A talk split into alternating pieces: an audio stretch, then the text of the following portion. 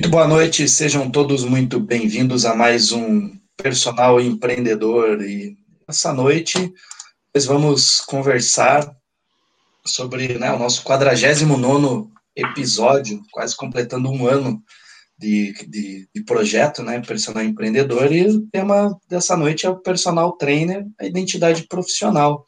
E para não, não deixar é, de lado, vamos agradecer aos nossos apoiadores, né, a Bliss Place, a Start Treinamentos, a Cardiomed, a Mais Educa Eventos, a Trainer Brasil e a BioSmart.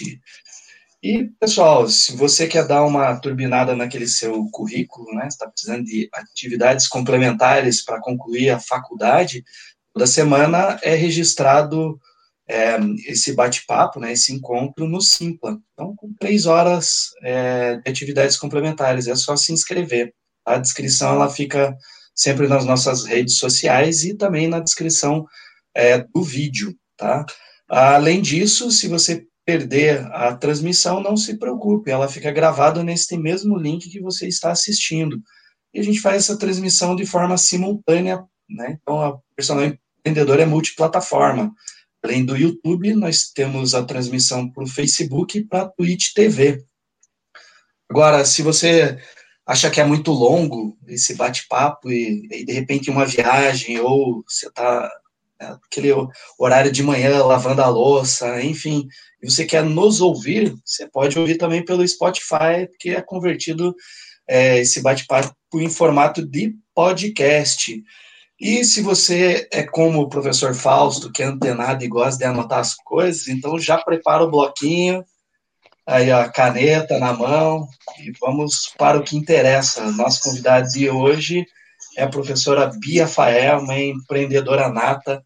É, confesso que a gente conheceu a professora tem umas duas semanas, mas o, o impacto dentro do trabalho é algo assim que tem que ser divulgado para os pares da profissão, né, se inspirarem, porque o sucesso que a professora tem é a nível mundial, né? Há pouco a gente brincava que ela estava presente em 18 países e ela já nos corrigiu. O professor está aí em 19 países e depois vão dizer que personal trainer não, não dá sucesso, não dá dinheiro, né, Fausto? É, né, Bia, boa noite, seja muito bem-vinda.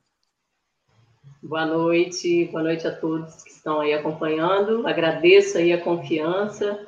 É uma delícia sempre falar de educação física, sou apaixonada pelo que faço. Então, só tenho que agradecer por essa oportunidade. Maravilha. Boa noite, professor Fausto, tudo bem?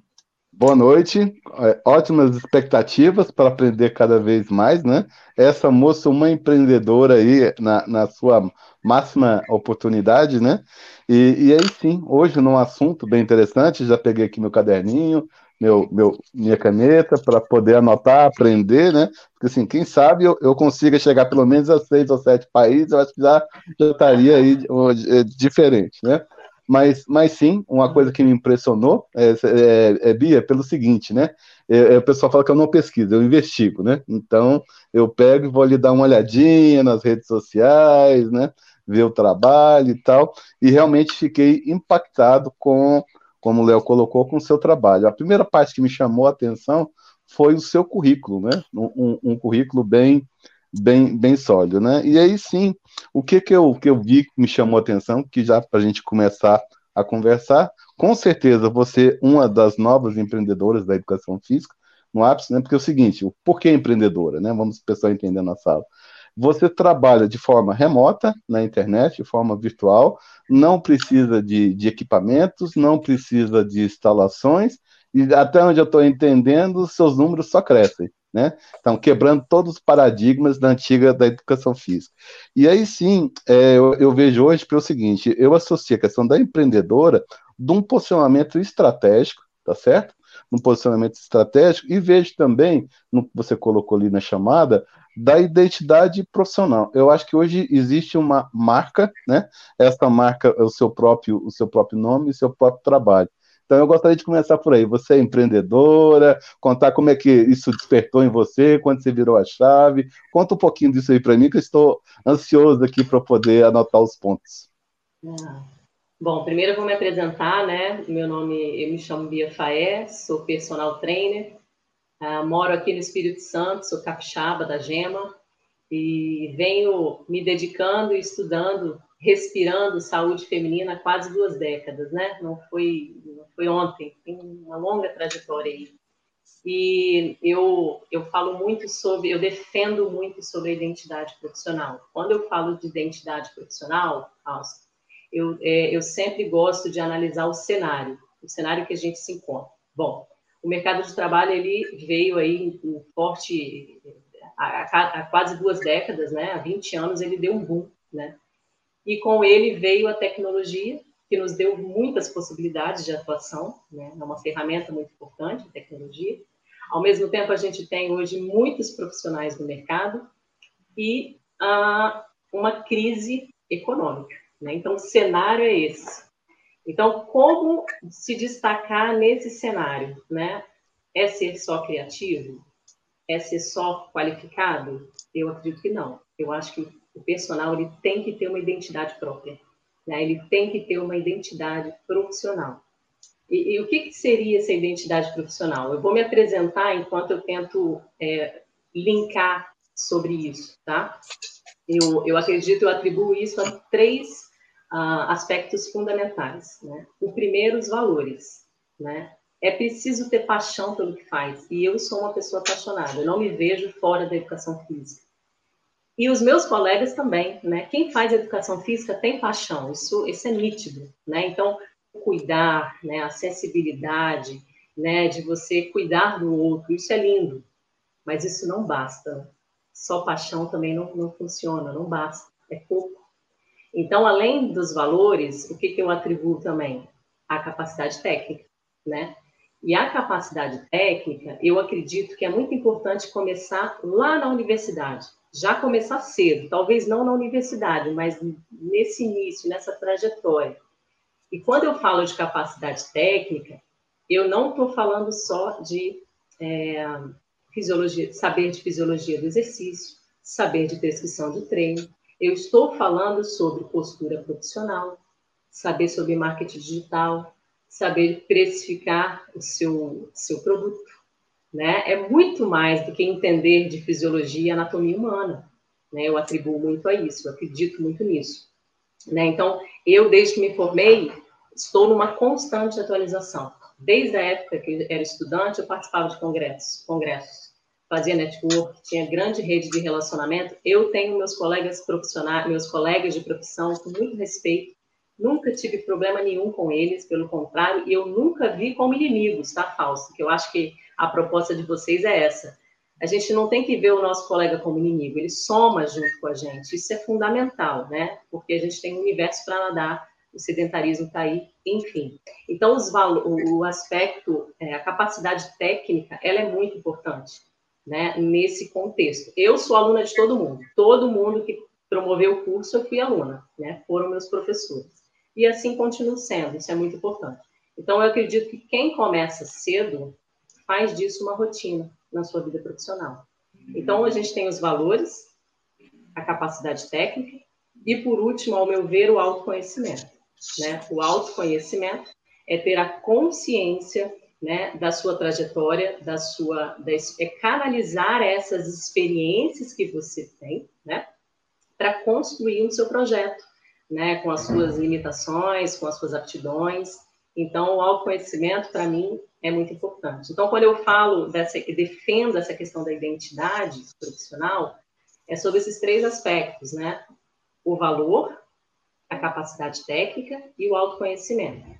Só que a identidade profissional, ela é, ela leva um tempo para maturação. Então a gente tem que vivenciar né, as vivências práticas. Então, não sei se ficou claro, eu acredito que é muito importante, porque às vezes a gente fala sobre tecnologia, mas a, a, a ferramenta tecnológica é maravilhosa, mas se você não tem uma identidade profissional, ela perde a sua força. Né? É só um, uma ferramenta sem potência, né, vamos dizer assim. Perfeito. O... Só para comentar aqui, né, agradecer, a gente tem a, a, a, honra de estar presente assistindo essa transmissão. O professor Jorge Henrique Coquinho, é, para quem não sabe, é vice-presidente do CONFEF. Então, um abraço, professor é, Coquinho. Muito obrigado pela, pela, pela audiência. E, poxa, sensacional, uma honra tê-lo conosco aí. Bia, pô, que sensacional essa, essa introdução, é algo que a gente vem, vem realmente a cada semana, né? Veja, as 48 semanas anteriores, a gente vem falando sobre, sobre essa questão e você ter uma visão macro também, né, da, do, do cenário, e não apenas ficar focado na, no aspecto técnico, né, então a gente, é, a gente não invalida o conhecimento técnico porque isso é inerente à profissão, mas a partir do momento que um, um profissional ele não sabe, não consegue reconhecer nele ah, o que, quem ele é, como é que ele vai decidir o que, que ele vai fazer e para quem que ele vai fazer. Então, é, é, essa, essa, é, vamos dizer, esse, essa crise existencial profissional, ela está muito relacionada nessa identidade, né? Eu, particularmente, eu né, até quero ver se, se você pactua disso também, é boa parte da, dos profissionais que egressam a graduação em educação física, eles vão por meio do quê? Do hobby, eles gostam do esporte, gostam de ir para academia. Só que uma coisa é você ter isso como hobby, outra coisa é ter isso como profissão. Então, talvez os testes vocacionais, eles são errados. Ou eu preciso realizar um teste vocacional para realmente ter certeza que é aquilo que eu quero levar para a profissão em cima disso, que, que, né, que tudo, toda essa introdução que você fez também está relacionado com essa questão de identidade profissional? Eu acredito que sim, eu acredito também que falta na universidade, né, professor, um, um planejamento de carreira, né, um alinhamento em relação a isso, para que ele possa se encontrar também nesse sentido, né. O profissional de educação física, ele é muito paixão, ele é muito mesmo, ele não pode ser só isso ele tem que começar a se ver como empresa, né, de saber gerir seus negócios. Então, eu acho importante, é, eu, eu, sinto uma carência muito grande em relação a isso, né? E, e além, de, além do mais, com a é, democratização do ensino, quantos profissionais estão formando, o que é bom, né? Mas aí também gera aí muitos profissionais no mercado e, e eles precisam, a gente tem que se reinventar. Mas eu acho que o principal ponto é, sim, se vê como um negócio mesmo, se vê como uma empresa, né? Esse planejamento aí profissional eu acho muito importante. Maravilha. Pergunta aí, Fausto. Sim, eu já comecei aqui anotando aqui nos meus, meus alfarrapos, né? É, Bia, assim, uma coisa que chamou a atenção, porque você falou dessa questão, eu acho que eu, eu venho defendendo isso, eu acho que, é, primeiro, né, o tempo, você me falou que tem quase duas décadas aí de forma, a, acho que você entrou num curso de educação física, devia estar na, no jardim de infância, né, alguma coisa assim, né, porque realmente tá, acho que não, conduz, não condiz esses números, né, mas, assim, é, é, passa por aí, porque o pessoal hoje, eu acho que o primeiro ponto é porque para você dedicar toda uma carreira profissional, eu acho que tem que buscar primeiro encontrar o seu propósito, né? Eu, dentro da educação física, trabalhei em diversos postos, mas fui me encontrar na avaliação física, né? Sentado no ar-condicionado, bobo não, né? Sentado no ar-condicionado e tal, mas gostava de, de, de, estar naquela posição e tentei ali nos meus 17, 18 anos, trabalhando como avaliador físico, fazer a diferença. Então, assim, e, e é interessante porque essa questão de você ter esse, essa, esse propósito de, na vida do próximo, esse é um grande segredo que muitas pessoas não entendem, que não está em você, está sim em que você vai fazer para, para outro, para, para outro ser humano à sua frente, é de que ah, no momento que você encontra isso, você cria uma energia tão forte, eu chamo de entusiasmo, né? Deus dentro de você, que aí sim você, você identificou o que, que você veio fazer nesse mundo e como que você vai impactar e deixar ele um, um, um pouco um pouco melhor. Né? Eu, eu acho que isso falta muito, né? As pessoas saem da faculdade estão um pouco perdidas, né? Então, é, é nesse sentido que eu encontrei. E nesse, nesse cenário, o que, que eu, na sua primeira fala, que eu adorei, que, que eu já fui anotando? Humildade, né? Assim, Bia, porque o que acontece? Você aprende com tudo e todos, isso é fantástico. Porque nesse novo mercado 4.0, da automação, da, está vindo aí pela frente, uma das principais regras é o seguinte: é aprender a desaprender e aprender novamente. Nós estamos vindo novos conceitos, assim, é como se fossem camadas, né? Sua formação científica, técnica, é, deve ser é extremamente sólida, mas a partir disso você entra com a tecnologia, com o autodesenvolvimento, você vai acoplando outras ferramentas, outras partes que vão deixando seu trabalho cada vez melhor e dando uma abrangência maior, né? Então, sim, e, e aí sim, é, essa questão que me chamou a atenção, como é que você chegou na gestante? Como é que você, vamos dizer, essa é minha praia, esse aqui é o meu quadrado, né? É, eu fiquei curioso para saber como é que você se descobriu. Primeiramente, quero agradecer né, a presença do professor Jorge, né, uma inspiração aí para nós, muito obrigada. É, então, vou aproveitar falando então a minha construção de identidade, né? Eu vou linkar aí o que eu tinha falado anteriormente. Então, é, quando me formei, desde que me formei, eu comecei nessa constante atualização. Uh, eu comecei com um grupo de, de idosas, né, num bairro bem humilde aqui da minha cidade, de forma voluntária. Então, ali eu senti valores, né? O quanto o exercício físico era importante para aquelas mulheres e o quanto era importante a minha forma de, de postura profissional, né? De levar não só a, a, a, a técnica, mas também o emocional, né? Porque muitas passavam por problemas pessoais, depressão, né? A terceira idade é, é uma, uma linha de trabalho que eu amei trabalhar, amei. Então, ali, depois dali, eu fui para as academias. Eu passei por tudo quanto é tipo de, de nicho de mercado, tá? Da academia, todas as possibilidades eu dei aula no, no, nas aulas coletivas. O que foi muito importante passar pela experiência das aulas coletivas, de corrigir, de ter postura, de ao mesmo tempo conseguir ver uma sala, de fazer as correções, de música, de tempo. Para mim foi muito rico né? Passei pela escola também, mas não me identifiquei. Ali eu já percebi que já era, ali já me já já mostrou para mim a minha identidade, começou a mostrar. E aí eu passei para musculação e comecei a ter minha cartela de clientes. Minhas alunas me buscavam para emagrecer, para casar, né? Então depois que elas casaram, começaram a engravidar. Foi aí o despertar, né? Então, as grávidas, elas começaram a engravidar e exigiu de mim né, essa capacidade técnica para entender né, e oferecer um serviço de excelência e com total segurança para essa mulher. Então, comecei em constante atualização, cursos, certificações nacionais, internacionais, traduzir artigos internacionais, loucura.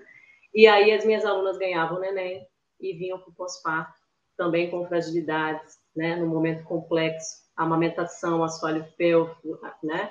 E aí eu fui estudar sobre isso. E aí algumas vinham com uma patologia que era diástase, né? Então, nos últimos sete anos, Fausto, eu venho me dedicando a estudar sobre diástase. Então, eu tinha que entender de diástase, porque dependendo dos exercícios, eu percebia na minha vivência prática que poderia piorar a condição. Então, comecei a estudar sobre diástase e quando eu me vi, estava mergulhado na, na saúde feminina, respirando saúde feminina, e foi assim. Então, eu comecei pelos valores de entender as dores das mulheres, depois a capacidade técnica que eu precisava ter para atender essa mulher com excelência, e o autoconhecimento, né, de entender esse processo e respeitar e canalizar isso tudo para virar o, o, meu método hoje que eu faço, que eu falo que é muito mais do que vender, né, é se comunicar. Eu, eu diria transformar e recuperar, as duas palavras aí, né? Também, né? também. Perfeito. Pô, Fausto, eu, eu fico muito feliz, né? Eu volto a, a dizer, porque semanalmente a gente vai aprendendo, né, de, pouquinho em pouquinho, mas com a experiência, né? Se for há 20 anos de experiência, a gente vai, vai aprender e, e receber o, o, o, óleo essencial do, do sucesso da carreira da Bia. Isso é fantástico.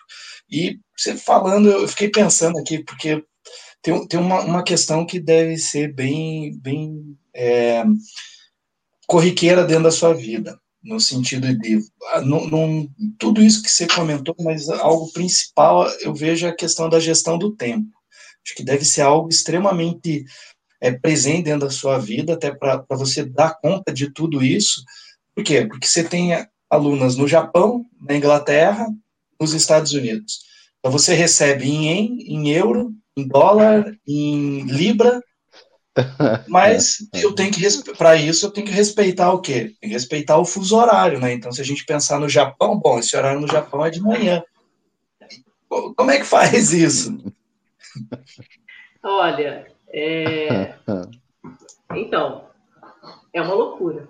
viu? Mas a gente está aqui em processo, né? Como empresa, agora a gente está é, colocando tudo isso em prática através de sistemas, isso ajuda, né? Hoje a gente tem alguns colaboradores e funcionários. Meu marido hoje atua como um gestor, né? O que, que me ajuda muito, né? Realmente é muita gente é, para dar conta. E a gente tenta fazer, a gente está amadurecendo né, esses processos. Ainda algumas coisas ainda são de forma ainda manual, mas a gente está partindo com um sistema maior aí para gerir melhor essa, essa condição. Mas eu gosto, viu? Eu gosto. Eu falo que se você não tem a sensação de que você está trabalhando muito, está precisando demais. Né? Então, é claro que a gente tem a ferramenta aí para nos ajudar em relação a isso, mas é, a gente ainda está nesse processo, né? É um desafio que a gente tem suprido aí aos poucos. Já pensou, Fausto, você trabalhando de forma do fuso horário, o dia tinha que ter 48 horas, né, e não 24. É, exatamente, 48 horas no mínimo, né? Para poder. É, mas aí você viu, essa moça já também, aí já começa um outro detalhe do empreendedor, né? Que é quando a, é, começa a dar escala em seu trabalho, né? Na verdade, isso é, é, é Bia SA, né? Já, é, aí o, o, vamos dizer, a marca, o produto, né? Ela já vem, na verdade, isso, gerindo processos, que é uma coisa importante, como, quais são as, as fases ali, adequando, e já somando uma série de outros, de outros, é, vamos dizer, de outros colaboradores. Mas até onde eu estou entendendo, você é a única profissional de educação física, né? O resto está tudo no única. seu apoio. Isso, é isso aí, sou a única. Né? Isso, tudo passa assim. pela minha avaliação. Palavra final, absoluta, né? É. É, per perfeito, né? Agora eu queria entender um pouquinho melhor, é, Bia, já que você assim, realmente impacta, eu vi o seu, seu post cheio de bandeirinha, a, a, a, uma grávida e a bandeirinha do país, né? E aí de 18 para 19, eu acho que daqui a pouco você vai estar trabalhando na ONU, né? Assim, para aquela, todas aquelas, aquelas bandeiras, né?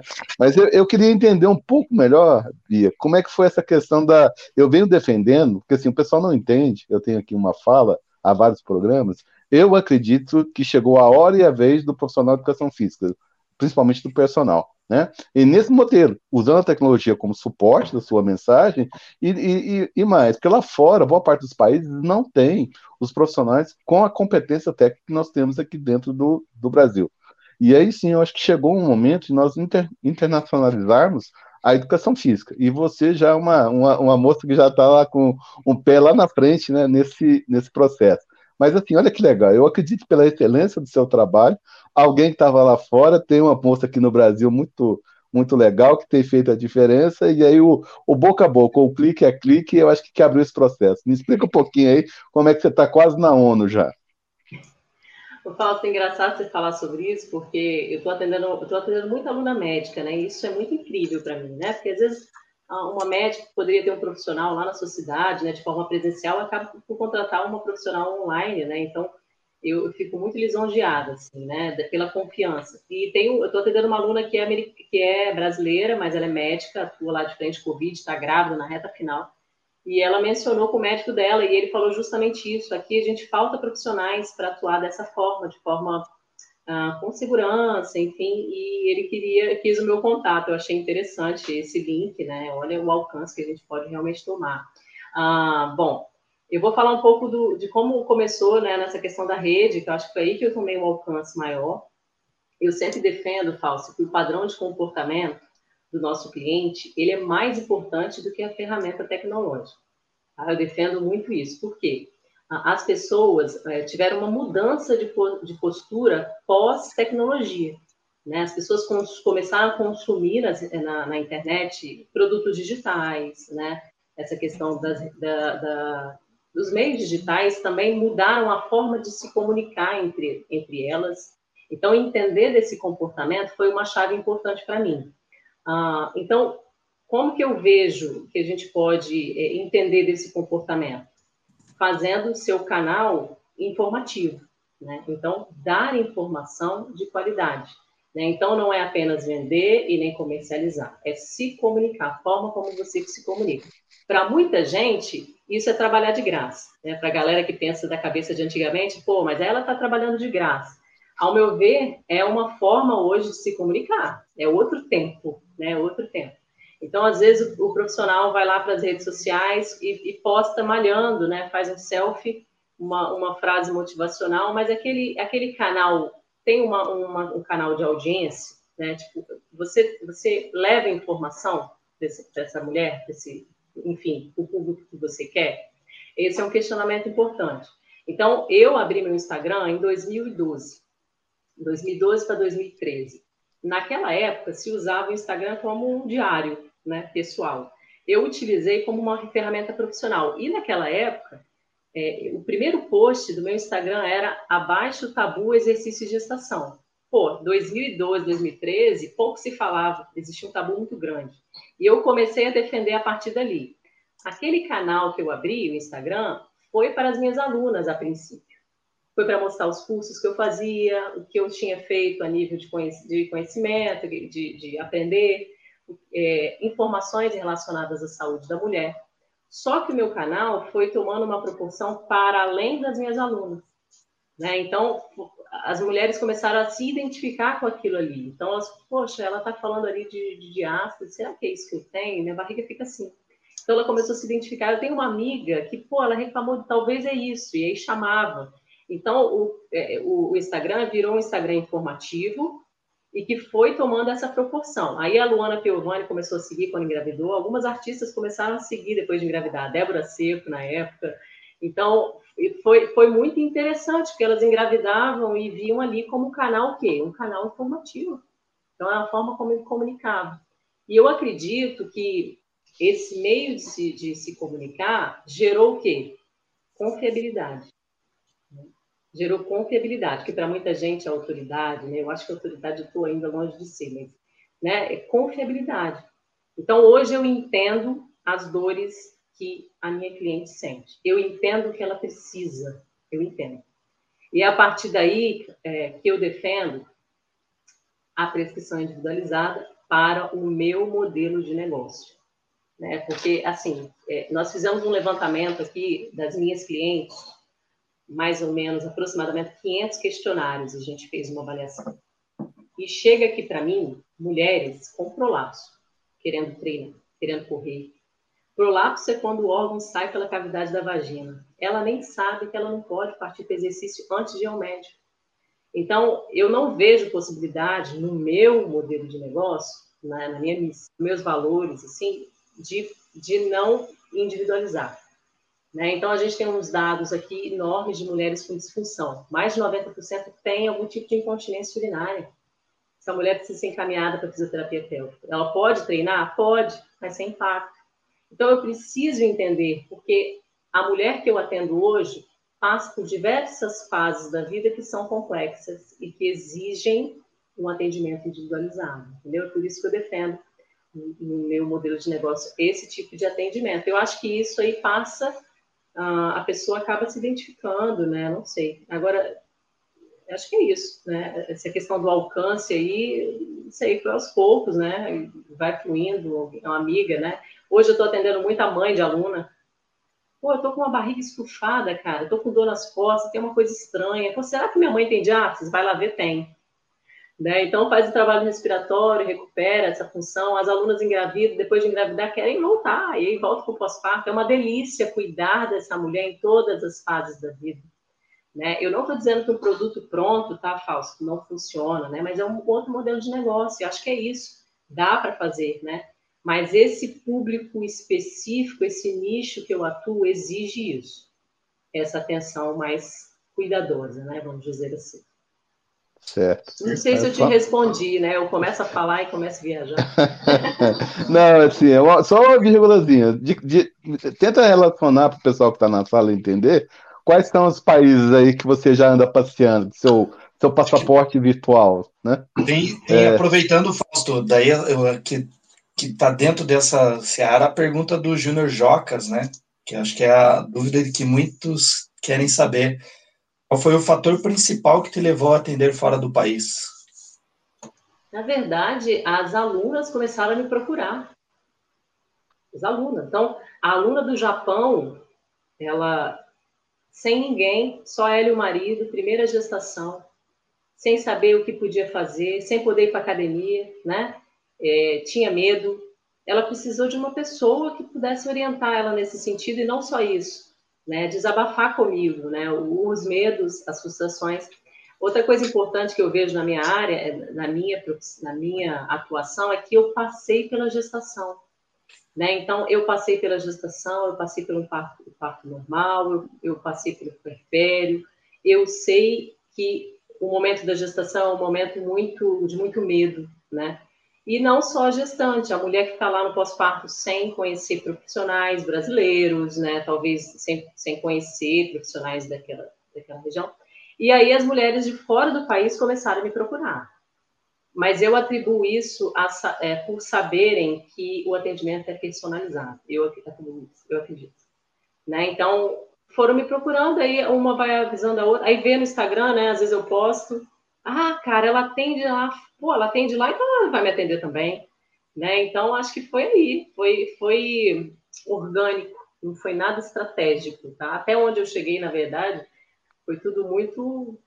Foi assim. Não foi um negócio que foi pensado, né? Foi, acho que foi do amor mesmo, né? E Deus, né? Deus abrindo as portas, sempre ele na frente, Amém. né? Amém. Mas respondendo é... aí, Fausto, eu, eu, abri aqui minha cola, né? Que eu fiz um post, né? Porque eu não lembro, mas é México, Japão, Paraguai, Noruega, Austrália, Itália, Inglaterra, Suíça, Holanda, o Brasil, a França, a Irlanda, a Espanha, Portugal, Canadá, Peru, Argentina e Estados Unidos. E hoje, um outro país que eu tenho que perguntar aqui a, a, a Fernanda para ela me falar qual é que eu não lembro.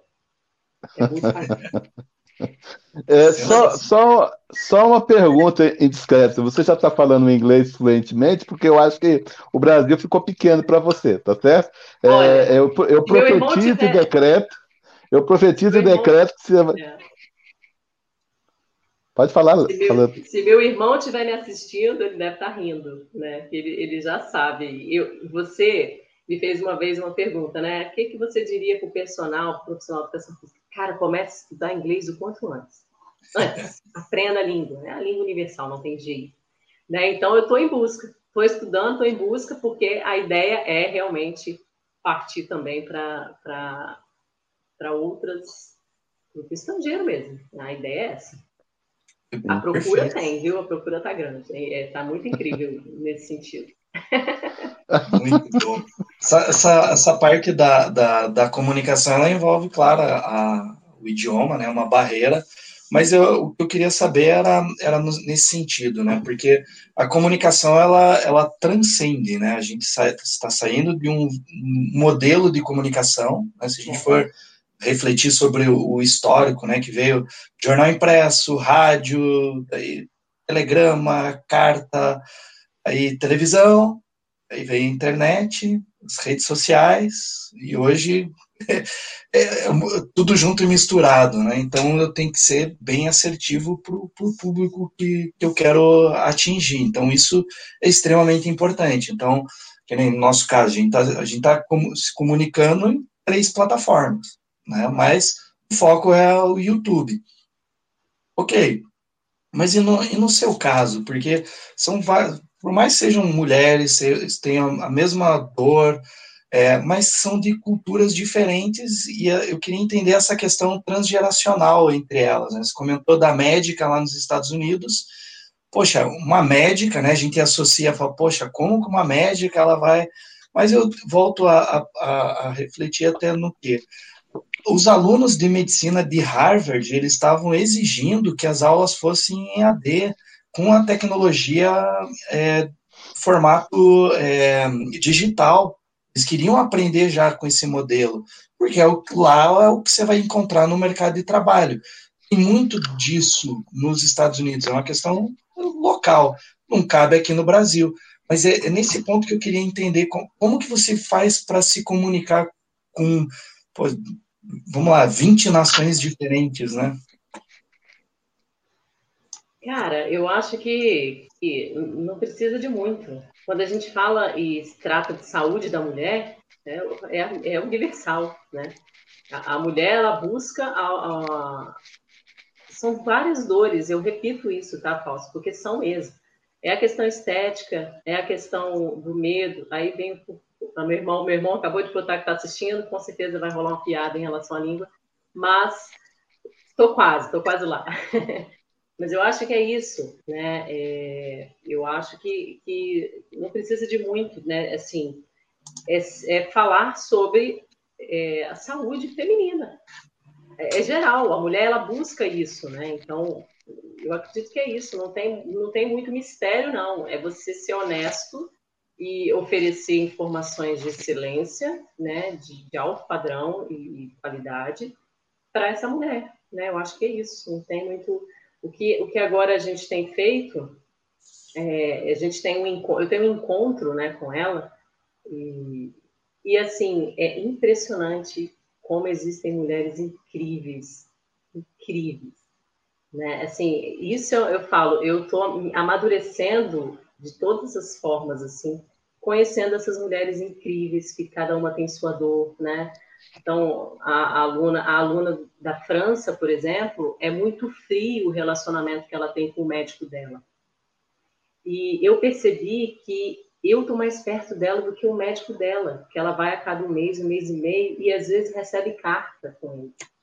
Então, eu tenho um relacionamento com as alunas de eu preciso de notícias toda semana. Eu preciso de notícias toda semana, para saber que semana gestacional que ela está, um exame que ela vai fazer, né? E nesse meio tempo pode acontecer, alguma uma, um contratempo e que exige uma adaptação. Então, eu acho que é isso, né? Não sei se eu te respondi, viu, Léo? É bem em cima que eu deduzia que seria a resposta, até porque foi, foi bem oportuno até para jogar para o Fausto porque a cultura aqui no Brasil é justamente de importar, né, e não de exportar. Então, ainda mais valorizando o que vem de fora. E, de repente, você olha um case de sucesso como esse, que, poxa, é um modelo a ser seguido. E entender que, é, por mais que tenham a, a, as, as, questões socioculturais, né, que, é, que diferem, mas a dor é a mesma. A questão da vaidade feminina, da estética, e é, é até uma, uma palavra dentro uh, do universo feminino, que é o empoderamento da mulher. E, e você é um modelo claro do que você, da forma que como você atua nessa questão do empoderamento, mas não apenas por ser mulher, mas porque você está se empoderando da profissão. E por meio da profissão, você está gerando isso, você está promovendo essa ação. Então, é um, é, são exemplos assim que a gente precisa. É, esquecer do enlatado americano e começar a olhar o nosso produto nacional. Né, Fausto? Você que gosta, gosta do, do enlatado americano, né? Sim, consumo, consumo bastante, né? Sim, é, é, eu sou um profeta no deserto, Bia, pelo seguinte, né? Eu falo de empreendedorismo desde 1999, né? Produzi um, um perfil econômico pelo Sebrae, mas, assim, e desde lá dizendo o seguinte: a educação física é interessante, nosso mercado pode, pode deve ser maior, né? E você vem nessa esteira provando na prática, né? Que a partir de um conhecimento técnico você. Mas olha, olha a coisa que, que eu achei super interessante, Bia. Eu fui, eu fui estudar o seu, o seu trabalho, porque eu venho defendendo hoje que o profissional ele tem que trabalhar em 360 graus em relação ao seu cliente. O que seria isso? muito mais do que apenas o conhecimento técnico, a precisão daquela uma hora de exercício propriamente dito. O que eu vi no seu caso concreto? Você tem, eu vi uma, primeiro eu fiquei encantado, uma postagem mais antiga sua, devia ter uma sala, devia ter umas 100 mulheres por baixo.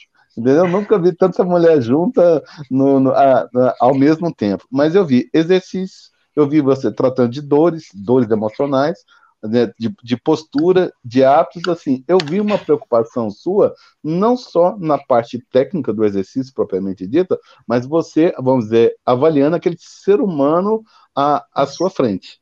Eu, e aí, outra coisa que me chama a atenção, que eu vou te fazer uma pergunta, porque hoje nós temos enfrentado muito isso, o pessoal acha que, que essa parte de você se preocupar nessa questão emocional tem muito vinculado aí à parte do autodesenvolvimento, análise comportamental, alguns podem dizer coach, mentor, essas palavras em voga hoje, mas assim, olhar o ser humano numa, numa amplitude maior talvez seja um dos pontos mais fortes do seu trabalho. Você acha que isso é importante? Nós precisamos investir nisso? Ou só fazer curso de fisiologia, anatomia e biomecânica? Com certeza, eu defendo isso, né? É, quando eu falei em relação a, a, individualizar é entender e conhecer esse, essa pessoa, né? E, e, o que a gente tem aqui na empresa é o cuidar. Esse é o primeiro ponto. Eu quero cuidar de você em todos os aspectos. Você vê, é um exemplo que eu dou aqui, eu estou atendendo muita gestante, eu completei um ano atuando só online, né? Não, não atuo mais de forma presencial. É, atendi muitas gestantes, como eu te falei antes, no início da pandemia, e tudo era muito novo. Então, às vezes eu pegava gestante chorando comigo e, e até se culpando pelo fato de gestar nesse momento. Né? Então, se eu não tenho uma empatia e tenho um, faço um acolhimento com essa mulher, eu posso potencializar esse sentimento que ela está sentindo. Eu sou psicóloga? Não. Mas eu acho que a gente tem sim que entender de, de, e saber atuar nessa questão do cuidar, né? E isso é muito forte para a mulher. A mulher, ela, ela tem muitas pressões, né? A gente sabe. Esse empoderamento feminino, ele vem nessa, nessa onda justamente para tentar amenizar essa pressão que a mulher sofre em todos os aspectos, né? Eu participei como coautora do livro Psicologia e Saúde da Mulher, que é um livro da, da saúde para profissionais da saúde e para mulheres. Mas eu falo que é para homens, porque homem também tem que entender, né? Tem que ler, homem tem que ler livro de mulher Ué, se você quiser ainda atuar de forma com as mulheres, que eu vejo muito personal homem gestante, para gestante, que é muito legal, ele tem que entender disso. Né? E eu trouxe isso no capítulo, né? Exercício físico, os benefícios e os desafios para a mulher contemporânea. Aqui pela editora Conquista, né? Convite da Julia Bittencourt. Então eu trago essa reflexão, porque a mulher, ela foi para o mercado de trabalho, né? Ela, ela ou ela trabalha muito, às vezes ela até deixa a gestação mais tardia, né? É, mas ela às vezes fica presa na questão do corpo, por exemplo. Muito, né? A questão estética é muito forte. Você vê que os produtos que vendem emagrecimento é campeões de venda. Então, entender isso e, e explicar para essa mulher que é um processo, por exemplo, gradativo. A mulher no pós-parto ela quer parir, quer estar com a barriga sarada, e tem grávida que não quer barriga, quer ausência de, de barriga. Então, isso tudo a gente tem que saber a forma como lidar, entender né, esses cuidados. Eu estou atendendo muita mulher com depressão, muita mulher com depressão. Então, eu sei que em alguns momentos ela vai estar, tá, não vai querer treinar, e eu tenho que respeitar isso e tentar é, achar caminhos para poder ajudá-la nesse momento. Né? Acho que esse é o nosso papel também, né? Não é só fisiologia, é o cuidar. Eu acho que esse é o, o segredo. Vou fazer uma, uma pergunta relacionada agora à questão assim, porque durante muito tempo se falou é, do parto humanizado, né, denominando a ideia do, do, parto natural e não por, por cesárea. Mas, poxa, eu tenho três filhos, né, gêmeas e o caçula. E por uma questão de cuidar de saúde da minha esposa, foi o parto foi é, foi por cesárea, porém, em nenhum momento eu achei que foi desumano o parto, justamente por uma questão de segurança as gêmeas, inclusive, nasceram prematuras, então o processo foi totalmente diferente. E eu sei o quanto que minha esposa sofreu, porque o natural é nasce, fica dois dias no quarto e vai para casa. No nosso caso, não. Ela nasceram, ficaram 30 dias na UTI, os dois dias que ficaram se recuperando no quarto, a gente foi para casa sem filho. Então é um negócio assim que para a mulher teve depressão pós-parto, foi muito, muito é, duro para ela, mas para mim também. E boa parte da, dessas questões eu, eu, relacionava sempre com a, a, flutuação hormonal. Então, sempre olhei para o lado do, do endócrino, da, da recuperação pós-parto, e entendendo a parte comportamental do que não foi natural. Né? O natural no sentido dois dias no quarto, quarto e aí vai para casa. Então, esse processo ele foi muito muito dolorido. E a gestação do caçula, do Miguel, ela já ela já curti mais a gestação, eu falei para ela até, eu falei, ó, essa é uma gestação que vai vir para curar você, porque você foi você é a mãe, mas não teve esse esse esse traço. Eu acho que as pessoas elas têm, né, que principalmente que querem atender com esse, esse público, elas têm que ter esse entendimento. E por que que eu falo isso? Porque eu estava na faculdade, foi em 2001, 2002, eu li um livro de um médico, o Dr. Ebenezer, que falava da inteligência hormonal da mulher. E o que me chamou a atenção era o respeito ao ciclo, eu tenho que entender o ciclo para saber qual que é o hormônio que está predominante, para eu entender qual é o tipo do comportamento que é esperado na mulher, oriundo desse, desse, desse hormônio, ou seja, uma gangorra hormonal totalmente diferente do homem, que é linear. Qual, qualquer mudança na questão de testosterona também vai mudar o comportamento do homem, mas perante a sociedade, quando eu falo sociedade, eu também falo de muitos profissionais, eles não respeitam isso. E aí é aquela coisa, pare de frescura, sendo mulherzinha, e na verdade não. Então, o que eu, o que eu quero saber é, o teu sucesso é porque você é mulher ou porque realmente você entende esse lado e nem tem o apoio do, do seu marido que te sustenta nisso? É dessa forma? E como, como que a gente pode fazer também para quebrar, é, para romper esse, esse, esse paradigma que existe nossa sociedade? Eu acho, eu atribuo a entender de fisiologia feminina. Começa por aí, não porque eu sou mulher, né? Acho que é o primeiro ponto. Né? Por exemplo, eu atendo mulheres aqui no pós-parto e a queda hormonal é muito grande no pós-parto. Existe o blues puerperal, né? Que é aquele tempo em que é uma tristeza materna que não necessariamente é uma depressão. Algumas vão evoluir para essa depressão. Então, na hora que eu vou prescrever um treino para a mulher no pós-parto, pô, eu sei que ela está cansada, eu sei que ela está com muita dor nas costas, eu sei que ela precisa fazer um trabalho respiratório, postural e de relaxamento. Né? Então, eu preciso colocar isso no treino e entender que ela está cansada. Então, eu não posso gerar um, um, treino exaustivo, até porque ela amamenta, tem produção aí do leite materno, tem produção, é, tem, os órgãos estão todos voltando para o lugar, tem questões importantes relacionadas a isso. Então, eu atribuo a entender a fisiologia, acho que esse é o ponto central, né? E essa questão do cuidar. Eu acredito muito que o homem pode ter trilhar aí um bom caminho para a saúde da mulher mas eu acredito que ele tem que entender e ter essa empatia para o momento que ela está vivenciando, para o momento que ela está vivendo. Né? Então, seus filhos, o primeiro, os gêmeos, foi uma gestação que precisava passar por uma cesárea e quase sempre eles não vão até o final, eles nascem prematuros. Isso é uma característica do parto de gêmeos, né? normalmente.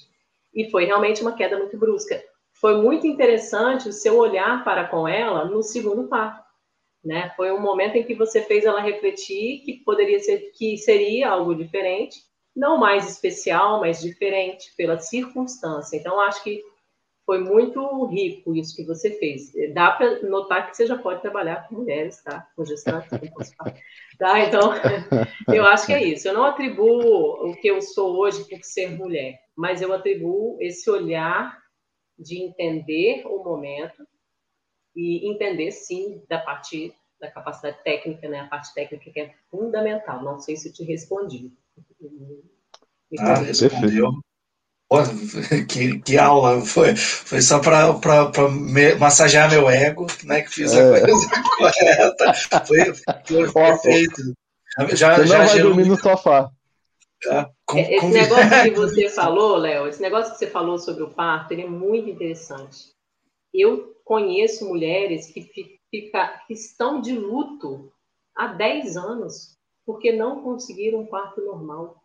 Né? Eu não sou aquela pessoa que defendo de unhas e dentes, porque eu acredito que tem casos que a cesárea vem e vem porque é uma emergência precisa vir, né? A gente sabe que a pelve da mulher veio ali para o neném nascer por ali, né? A gente sabe dos benefícios do parto normal, é, e a gente sabe que a cesárea vem com um momento de emergência. A gente também sabe hoje que no Brasil a violência obstétrica é absurda, né? Nos, né? No, nos hospitais. Então, é, essa é uma questão muito complexa. O que, que eu faço? Eu trabalho o corpo dessa mulher para que ela se movimente, experimente posições, para na hora do parto ela experimentar é, posições para tentar fazer com que esse neném ele desça de forma mais rápida pela pelve, né? Ela, ela tem que ter uma boa mobilidade na hora do parto, tudo isso conta. Né? Então, é, mas ela vai preparada para saber que muitas vezes o desejo dela talvez é a via de parto no momento em que existe uma emergência pouco importa, talvez a cesárea vai ter que vir aí. Então esse equilíbrio, acho que a gente tem que trabalhar também, né? Perfeito. É o, a recuperação pós-parto, ela ela melhora, né? E, mas acho que o Fausto quer, quer falar alguma coisa ali. É, o Léo é um rapaz inteligente, ele não vai dormir no sofá hoje, olha que coisa interessante, né? É verdade. Conseguiu, é isso. mas, ela mas, tava, assim, tava assistindo aí, viu? Ela tava. É, tava... É, né? Mas, Bia, a minha, a minha abordagem é diferente, né? Dentro da educação física, só só fala para mim música aos meus ouvidos, né? Porque, deixa eu, deixa eu contextualizar aqui. Eu vejo na sua esteira hoje, é porque eu, nós somos hoje 530, acho que 530 mil profissionais de educação física. Eu vejo a única possibilidade para nós, numa quantidade dessa de profissionais, é a atuação em nicho e subnicho. Né? Então, assim, é, é, é, eu acho que passou da hora da educação física ser uma profissão generalista, né? E o pessoal não, não, não entende um, muito isso, né? É, eu tenho acompanhado, assim, eu acho fantástico isso que vocês fazem pelo seguinte, é o que você falou do cuidar. Do cuidar eu posso reformar pelo seguinte, vocês impactando diretamente a chegada de novas vidas. Né? Eu falo que crianças, bebês são pedacinhos de Deus que, que chegam na Terra, né? Então, assim, imaginamos, eu tenho visto alguns casos fantásticos, surge a, a, a, a atuação como, acho que é doula, né? Aquela questão que além do, da, do físico, tem também o, o, emocional, acompanha o parto, e você colocou aí com a, com a sua aluna francesa, é uma, uma questão de autoridade, é uma questão de, de, de credibilidade, é uma questão de confiança, né? Então, é, é um papel da educação física que surge. E, e aí o pessoal simplesmente hoje passando fome em casa, não vendo as, vamos dizer assim, não tendo uma visão de cenário clara, né? Que nós entrando na área de saúde como essa da saúde feminina, nós teríamos aí ganhando não só o Brasil e começando a ganhar também o, o mundo, né, né? Você chegou à frente e tal. Então, assim, voltando para essa parte mercadológica, assim, por que, que eu, eu achei interessantíssimo o seu trabalho? Porque hoje a educação física está com essa questão do lockdown, fecha, não abre, tem muitos profissionais hoje que estão atuando, na verdade, aí no, no, no iFood levando comida, entregando, Uber, né, assim, totalmente desviados de função, justamente, né, voltando ao nosso tema da, da palestra, da, da, da, entrevista, que é a questão de não ter uma identidade profissional.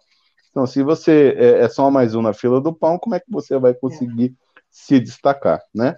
E, e, aí sim, olha que coisa interessante de, assim, de, de, de, louvar, porque você não precisa para você atuar hoje, fora os recursos são meios tecnológicos, né? Não são fins em si próprios, é, porque o, o fim está em você, na, na sua forma de atuar hoje você não está preso a nenhum tipo, você não precisa trabalhar em academias, você não, não precisa de nenhum tipo de dependência. É, assim, é uma autonomia funcional que acho que deveria estar presente em boa parte da, da educação física. Agora, sim, é só porque eu estou tocando nesse assunto pelo seguinte. É, hoje nós temos uma discussão no Brasil se, se, as academias são essenciais ou não. Eu defendo o seguinte: o, a atividade física, o exercício físico é essencial, mas o personal é fundamental. É o que eu tenho, é o que eu tenho defendido. Porque olha só, mesmo se as academias abrirem, eu estou vendo aqui alguns casos próximos aqui da, da, da, minha família, de como a, a gestante é um fator de risco sério para a questão da Covid, né? Eu já só recentemente acompanhei duas, duas gestantes que faleceram que tiveram que ter cesárea para tirar as crianças para que estão internadas ainda, né? Então, mesmo se as academias abrissem, nós temos que partir para esse tipo de atendimento que você faz, porque nós temos aí um, uma população, um público-alvo significativo para poder para poder atender. E aí você poderia falar um pouquinho sobre, sobre essa realidade, não depender apenas de você, não precisar depender de nada, e o que o que o Covid, o, o que que o Covid trouxe na sua atuação profissional aí, se isso realmente é um, impacta. Olha, é... sabe o que, que eu acho mais interessante no momento que a gente está vivendo? A sociedade ela percebeu que o profissional da educação física é o ponto central para a aquisição da saúde. Nunca se falou tanto em saúde nesse momento. Então, é um momento em que, que nós, te, nós nos tornamos os atores principais nesse contexto. Então, olha o universo que a gente tem, né? Então, a, a, a, embora a gente esteja numa crise econômica, a gente tem aí infinitas possibilidades de tecnologia se comunicar. É, as minhas alunas hoje, gestantes, acho que atualmente mais de 200 malhando em casa, 80%, tá? Do que eu atendo hoje. Porque as que estão fora estão em lockdown também, mas em alguns lugares já abriram. Estados Unidos, as alunas já estão na academia, por exemplo. É, então, é, elas estão treinando de forma segura, com um treino personalizado em casa. E o exercício hoje ele é o maior aliado para essa mulher, porque ela é, ela é sim um, um grupo de risco para Covid, ela é a puérpera, tá? Também. É, ela precisa estar com a imunidade boa, e a gente sabe que o exercício físico é um maior aliado nesse sentido a nível de saúde. Ela precisa estar com o emocional bom, porque só se fala em morte, Covid e doença, e ela tem que usar máscara, ela não recebe visita, e o neném nasce, não tem chá de bebê, entende? Então, é muito complexo. Então, eu me vejo hoje como uma aliada para essa mulher, assim, é um, um a aluna da França, que eu te falei, ela chorou comigo quando eu falei que eu queria notícias toda semana. Ela queria isso. Ela queria ter alguém com quem ela confiasse. Então, assim, eu acho que é, os desafios, por exemplo, para 2021, é que diante da crise a gente tem as ferramentas. Então, assim, busque profissionais para te ajudar auxiliar em relação às ferramentas. Em relação ao momento que a gente está vivenciando, nunca se falou tanto em saúde. As pessoas perceberam que o profissional de educação física é o ponto central para a aquisição dela.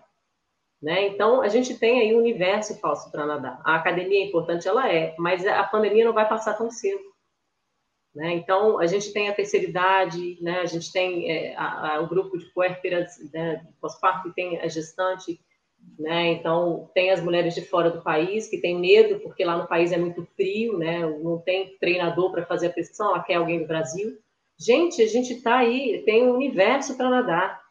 Né? Então, é, o que eu, a mensagem que eu estou passando, eu vi que tem um estudante que comentou ali, é uma. Eu estou passando aqui uma esperança. Eu vejo isso com otimismo, embora o cenário seja um cenário ruim. Mas nessa perspectiva, eu acredito que, que a gente tem aí muitas possibilidades. O pessoal tem que estar atento e preparado para isso, né? E não é, gerar contenda acerca de algo que até então o pessoal não valorizava.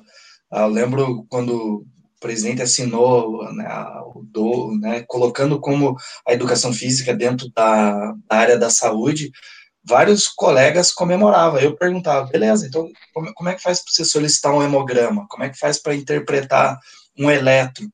coisas corriqueiras dentro do ambiente médico hospitalar e tudo mais. E a maioria não sabia. Fala assim, então como é que você está comemorando algo se nem você sabe como atuar? Aí o pessoal ficava meio, meio oriçado, eu só falava, cara, você tem que se preparar, porque até então você sempre focou em academia, fitness, academia, fitness, e era assim, o indivíduo chegava saudável e você promovia dano, seja emocional, ortopédico, enfim, mas você foi o causador. Você nunca trouxe essa responsabilidade de entender que é e o cuidado. Simplesmente um indivíduo da característica mais jovem aguentava e suportava as cargas, né, a sobrecarga que você é, aplicava. O indivíduo patológico, né, que necessita de algo especial, é diferente, o olhar é diferente, a intervenção é diferente. E a, a, o reflexo que a gente tem que ter, né, a analogia, ela está muito relacionada também a, ao medicamento. O exercício é dose, da mesma forma que o medicamento também é dose. A prescrição, ela serve principalmente para você saber dosar o exercício, porque falou muito perfeitamente, o, o exercício auxilia o sistema imunológico, desde que a dose esteja correta, senão você vai acabar com a imunidade do indivíduo. Então, é aí então que entra a capacidade técnica. Perfeito. E, é, a gestante hoje ela precisa pelo menos de ter 150 minutos de exercício por semana na literatura para ter benefícios, né? Então, nessa hora a gente tem que também conhecer, entender, né?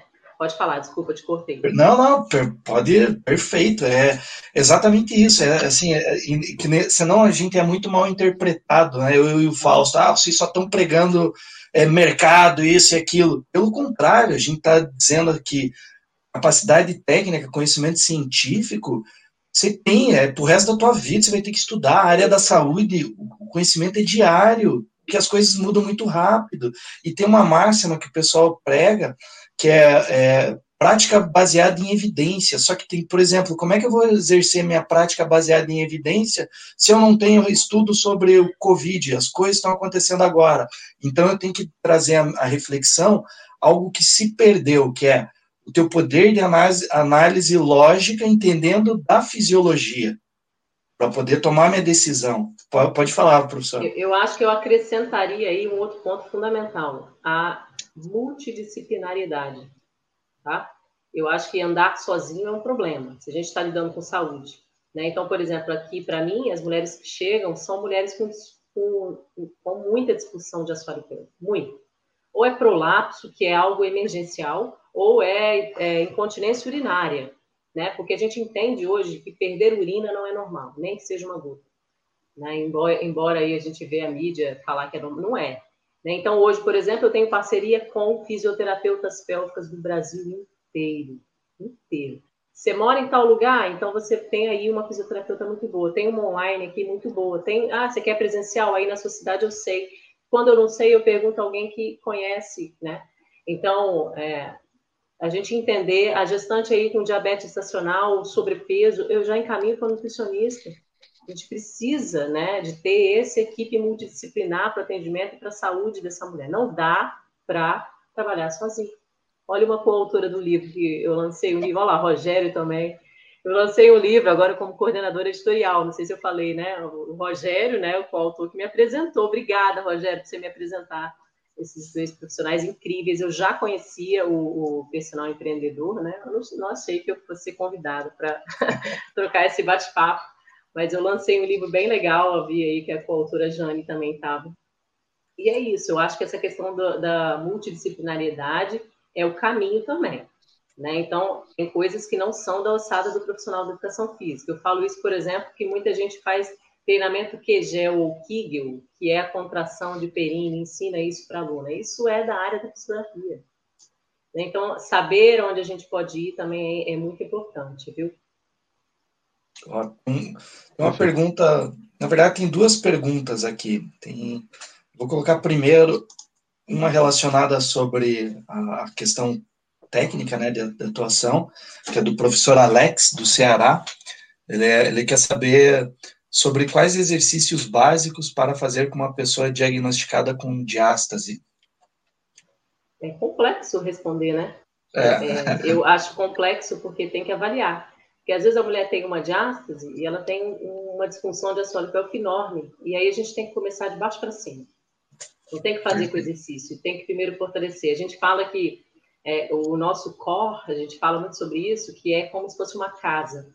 Né? O, o, o telhado é o, o, o, diafragma, o telhado tem que ter uma boa mobilidade, né? A gente tem as paredes abdominais, a gente tem o chão, que é a base de tudo. Ninguém consegue construir uma casa pelo telhado. Então, dependendo dessa mulher, tem que partir primeiro para a fisioterapia pélvica. Por isso que eu falo, atendimento individualizado vai me direcionar isso. Ah, Bia, no questionário tem incontinência urinária. Opa, já temos uma questão importante. Ah, tem uma hérnia umbilical ali.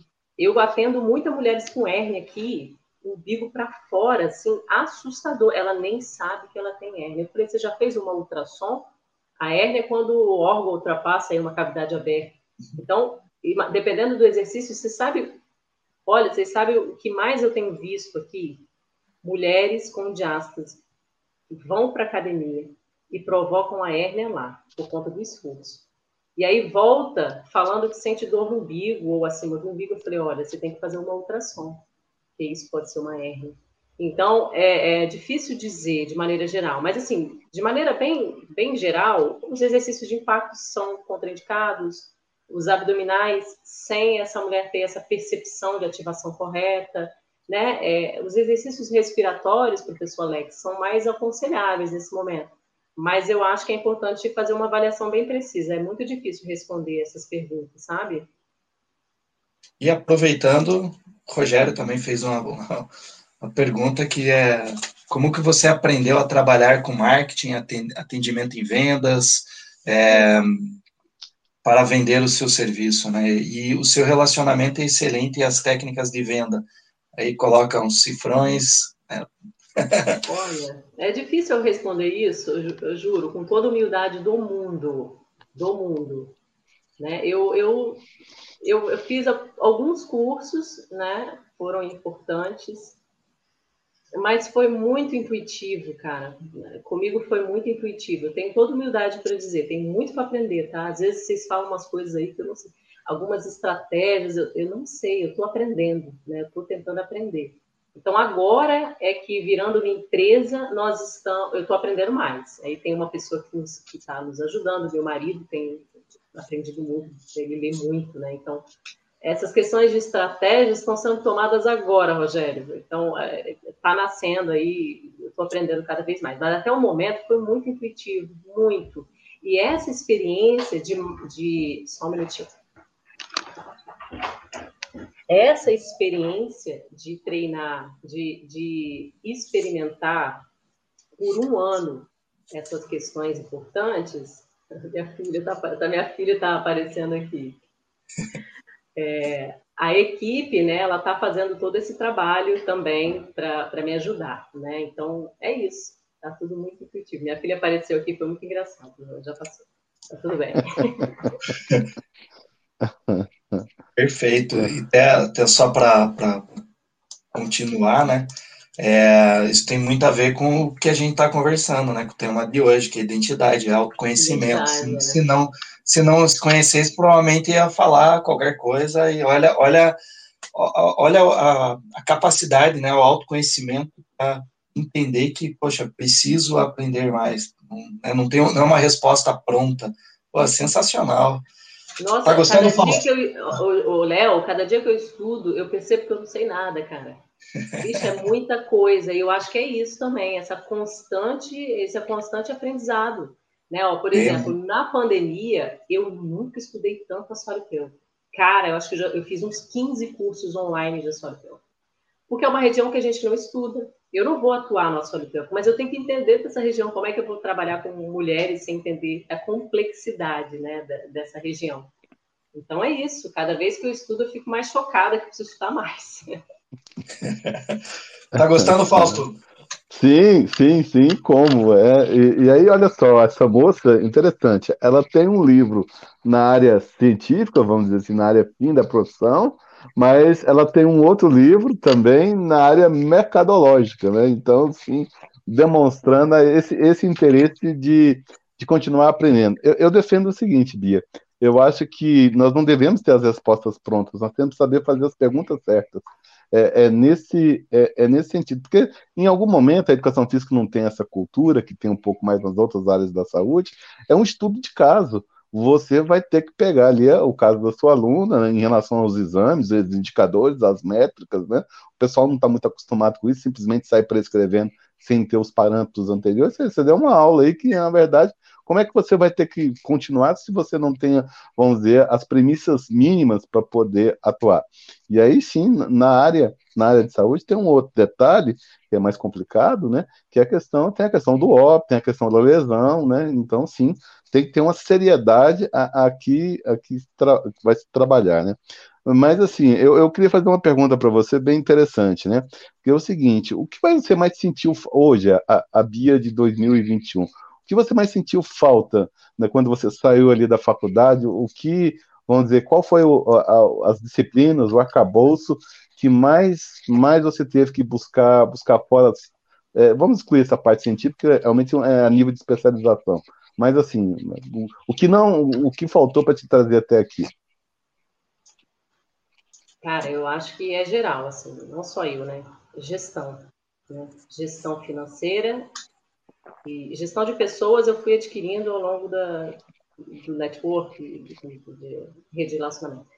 Mas gerir né, suas finanças, acho que isso é um ponto muito importante para o autônomo. Né? Às vezes o profissional está lá, ele vai para a academia, começa a ganhar, ganhar, dinheiro e, pô, ganha muito. Se trabalhar muito, ganha muito. Né? Assim, para o que ele ganhava antes, ganha muito. E chega uma hora que que aí ele vai envelhecendo, cara, ele vai chegar lá com 40, 45, acontece alguma coisa, não tem uma reserva. Eu acho que faltou, falta isso, é, saber gerir a questão de finanças, acho importante. E essa questão de planejamento de carreira mesmo, alguém para te orientar nisso. Por isso que eu acho que as faculdades, nesse sentido, não sei hoje, tá? Mas eu acredito que não deve ter mudado tanto, não, porque é muito novo, né? Mas eu acho que isso tinha que estar na grade também da universidade, né? E, e, e o profissional também, é, através de, de, especialistas, né, que promovem cursos e, e possam auxiliar esse profissional nesse sentido, né? Porque é isso. Primeiro que eu vejo essa questão da identidade é de suma importância, o profissional ele tem que buscar essa identidade, é, e isso tem muito a ver com feeling também, né? Então, assim, o cara que pensa em ganhar dinheiro vai ser voo baixo. Né? Ah, eu quero só ganhar dinheiro. Não é assim que a gente constrói. Né? Uma pirâmide tem que ter uma base, né? a base sólida. Né? Às vezes eu brinco, às vezes a pessoa fala, caramba, né? eu, eu dei uma entrevista para o Globo Esporte, né? o professor Fausto foi, fez esse, me indicou, né? E às vezes a pessoa fala, pô, olha lá, tá lá, cara, estar tá lá, eu comecei dando aula de graça no bairro, cara. Foi assim que eu comecei. Recém-formada, né, atuando lá em ginástica coletiva, eu adorava o que eu fazia. Eu comecei de graça como estágio, depois eu passei por uma remuneração que era.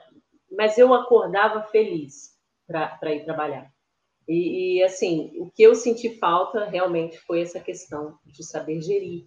Hoje eu entendo, a gente tem uma equipe, a gente entendeu, né? Mas eu acho que é, se isso tivesse sido mais maduro, é, acho importante, tá? Não estou dizendo que eu não fiz né, isso ao longo da minha carreira, mas acho importante demais é uma carência muito grande para o autônomo. E é um perigo, né? É um perigo. Porque você vê, às vezes você é acometido por uma doença e você não tem uma reserva. Você, não, né? Então, é muito. A pandemia, cara, a quantidade de amigos que eu vi fechar, fechar estúdio, né? Cartela de cliente, acabou. Porque o cara, o cara para ele também foi uma crise, né? Então, ele cortou a verba, ele foi tirar o personal então, assim, é muito importante né, a gente saber gerir as nossas finanças. Talvez é algo mais importante. Fazer um planejamento de carreira e, dentro disso, ter o conhecimento do marketing, das finanças, né? E, é isso, entender de gestão de maneira geral, né? É. É, não, mas assim, você não vai fugir, não. Eu, eu, gostei da, eu gostei da proposta do livro, porque numa visão multifatorial, cada profissional colocando um ponto de vista, na parte mercadológica me, me encantou. Fala um pouquinho mais sobre esse, esse outro livro que vocês. Que vocês você, você tem o livro aí, Paulo, só fiquei de te enviar. Sim, depois eu te passo aí. O seu foi despachado hoje, deve estar chegando aí a qualquer hora. Tô doida para ler, tô doida, eu adoro, eu adoro.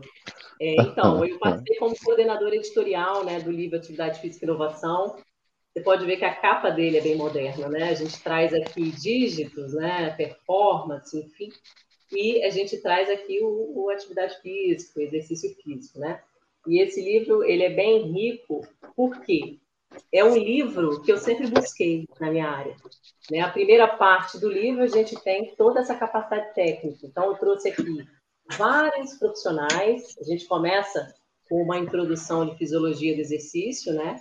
Que, que é básico, né? Então, tudo, tudo vem oriunda né? da, da, fisiologia do exercício. E ali a gente tem várias modalidades, musculação, é, é, é, o Alan Bastos escreveu um capítulo bem interessante sobre o, o de treinamento funcional. A gente, eu falo sobre, eu escrevi o capítulo, né, exercício de gestação. Então a gente tem aí várias modalidades também, o yoga, o pilates, é bem legal a primeira parte do livro.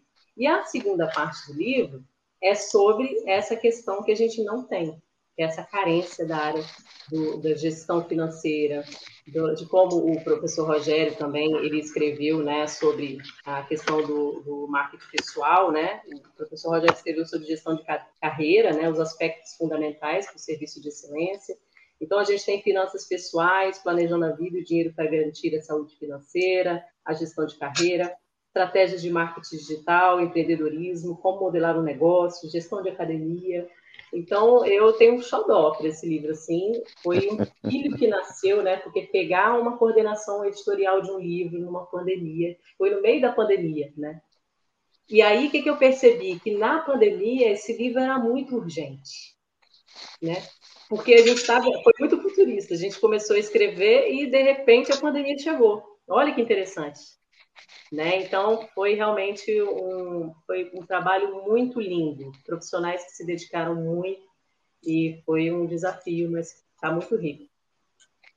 É, muito isso é justamente o ponto, né? De você, na verdade, não, não escrever, na verdade, agregar experiências, isso. somar, isso, isso torna a obra ainda mais com, com, com, com um efeito mais exponencial. Mas eu, eu, eu, acho que você sabia que havia uma, uma pandemia, e sim, você já começou é. a se organizar e tal, né?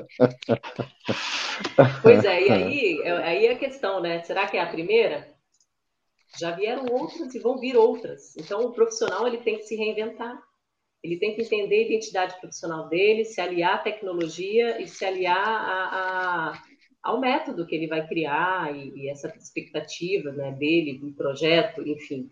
Pô, existem muitas possibilidades, existem muitos nichos no nosso, na nossa atuação, muitos nichos, né? Terceira idade, é, é, é criança, é natação infantil, é mulheres, é performance, é atletas, é exercício e pô, você vê, você, você entrevistou uma, uma moça em relação à Covid, olha que interessante, olha que mercado quantidade de pessoas pós-Covid precisando fazer todo esse trabalho de recuperação é, respiratória, né? Então, é, a gente tem um universo para nadar.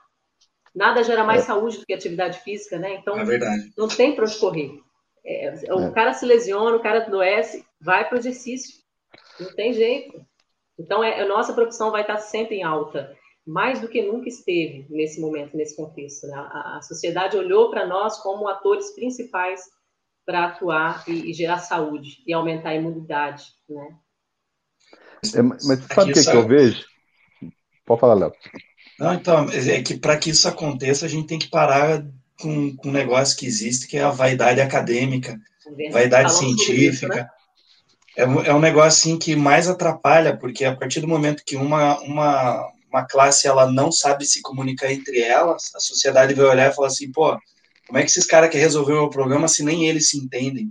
Então, assim, quando eu falo disso, é para de ficar discutindo em rede social qual que é o melhor exercício para emagrecer, qual que é o melhor tipo de treino. Pessoal, responda a demanda da sociedade. É, a gente sabe que o movimento é bom, mas a gente prega que o movimento, as pessoas têm que acabar com o comportamento sedentário, mas a pessoa, a partir do primeiro momento que ela começa a fazer uma caminhada, você vai lá e diz que caminhada não resolve.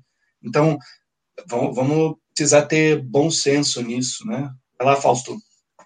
É, é, isso, né? Porque, na verdade, o que eu vejo, né? Olha só a oportunidade ímpar que nós temos, não só no Brasil, mas no mundo. Talvez um produto maior que nós, nós temos à frente é o isolamento social.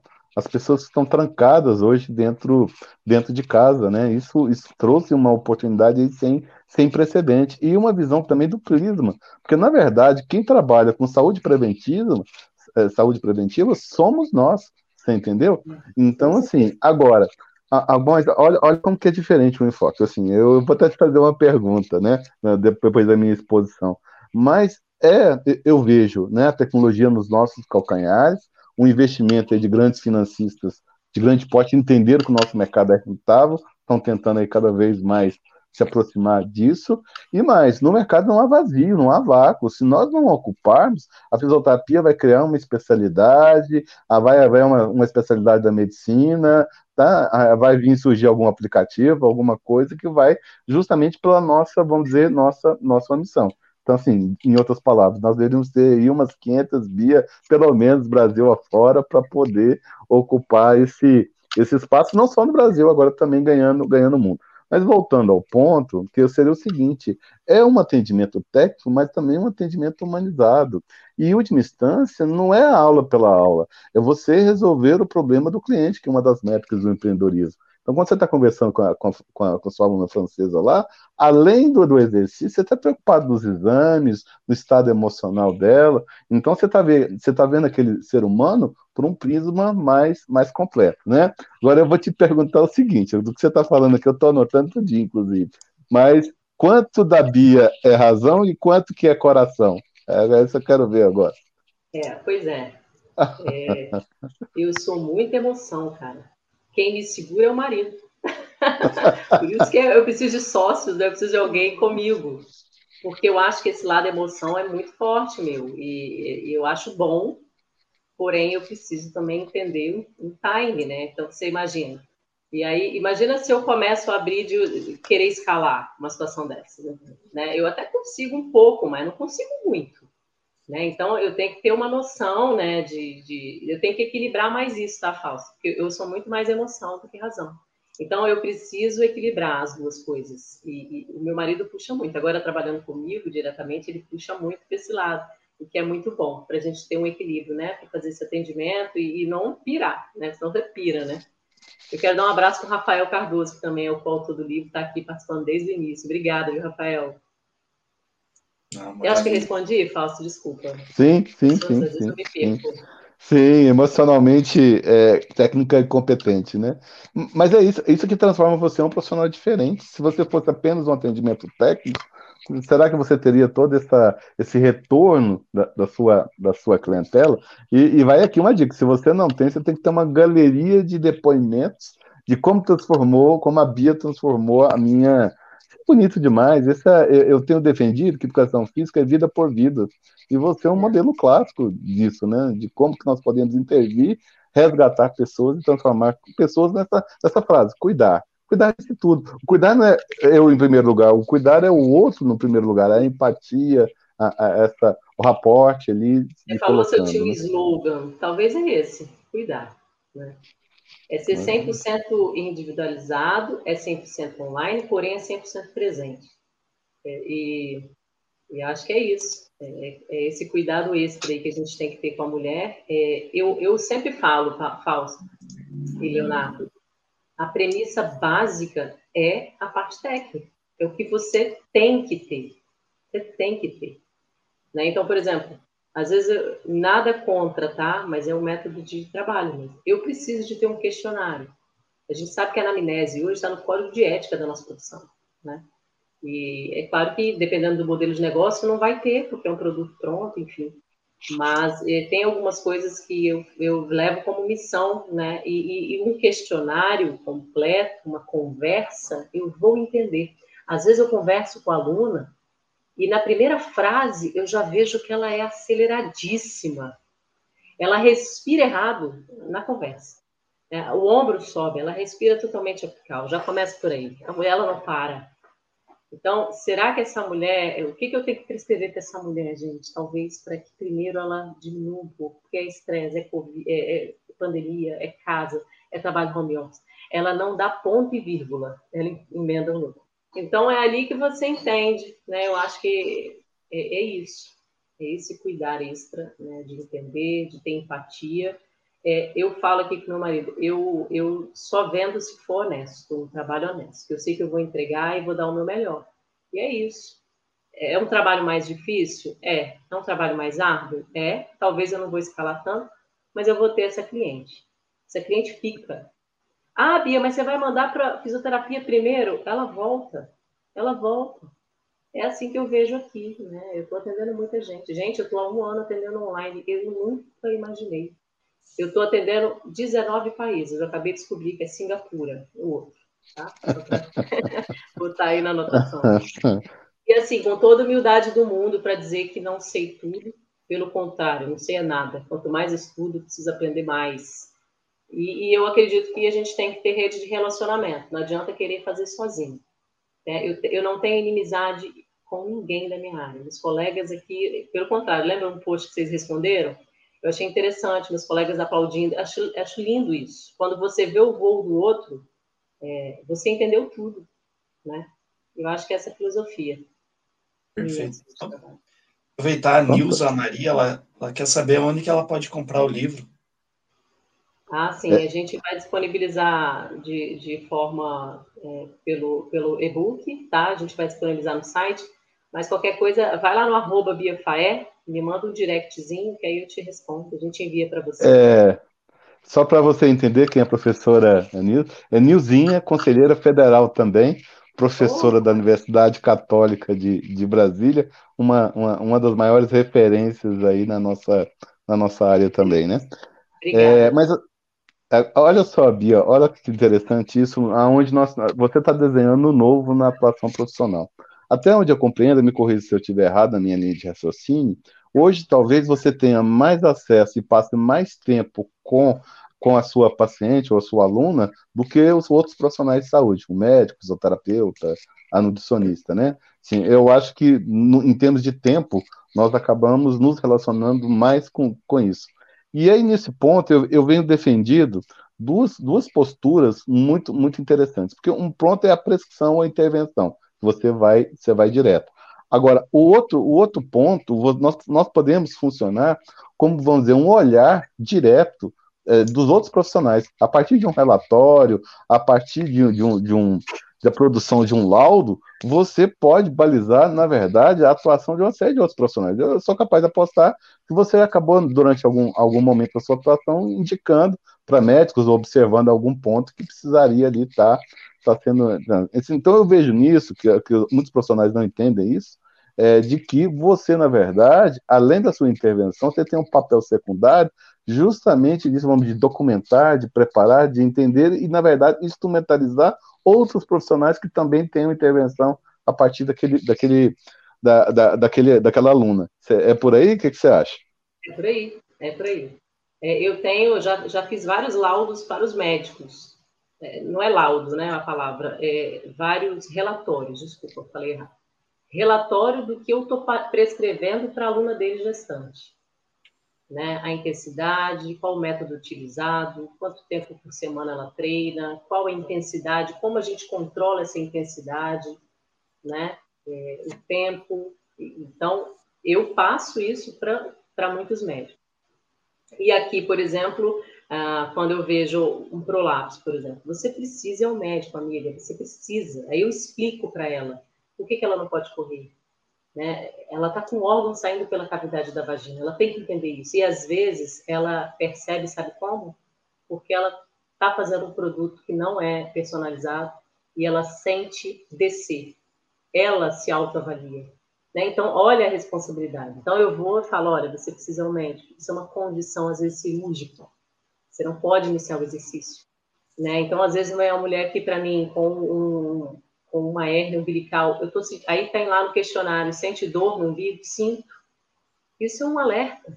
Você pode ter uma estenose aí, que é quando esse órgão ultrapassa e dá um encarceramento, tem que ser encaminhada para o médico. Ultrassom, ultrassom é o exame mais fidedigno para diástase, para hernia umbilical. Né? Aí vem uma mulher aqui, é, uma gestante aqui, eu já recebi trigênios. Como que eu vou atuar online com uma mulher que espera três bebês? Né? Então, não posso. Vem mulher para mim aqui com contraindicação absoluta exercício, um problema cardíaco mal controlado, ela nem sabe que ela precisa de autorização médica. Esses são os riscos, tá?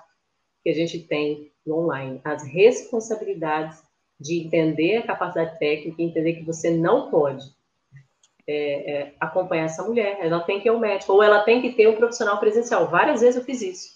Olha, no seu caso, você tem aí uma diabetes gestacional, que ok, mas não é controlada, mas a médica pediu para começar. Aí, nesse caso, eu acho importante você ter alguém online, ou presencial. Ou alguém com você em todas essas aulas, que às vezes acontece dela em todas essas aulas. Então, esse cuidado é muito importante. Por isso que o meu modelo de negócio não funciona com produto pronto porque eu acho que pode ser lesivo para algumas questões, né? E eu recebo muita gente. O questionário aqui é assustador, porque acho que eu não tenho aqui, não, não, a gente chegou até a baixar aqui, porque eu queria fazer um estudo. Eu estou fazendo um estudo agora das alunas que malharam comigo, o percentual de parto normal e parto cesárea, só para ter um, um, número geral, mas é outra, outra questão, né? Então, assim, 70% das gestantes tem autoestima, é, da mulher tem autoestima baixa. 70% é muita coisa. Muita coisa. Então, é, é a sensação de órgão solto. Gui, eu tenho a sensação de órgão solto. É, um, tá uma coisa estranha, tem uma constipação severa. É, eu sinto, sabe? Então, eu acho que é isso. Nessa questão, a gente tem que ir muito além. É, é o que vocês comentaram aí. Tem que ter um, uma, essa multidisciplinaridade é fundamental para atendimento seguro.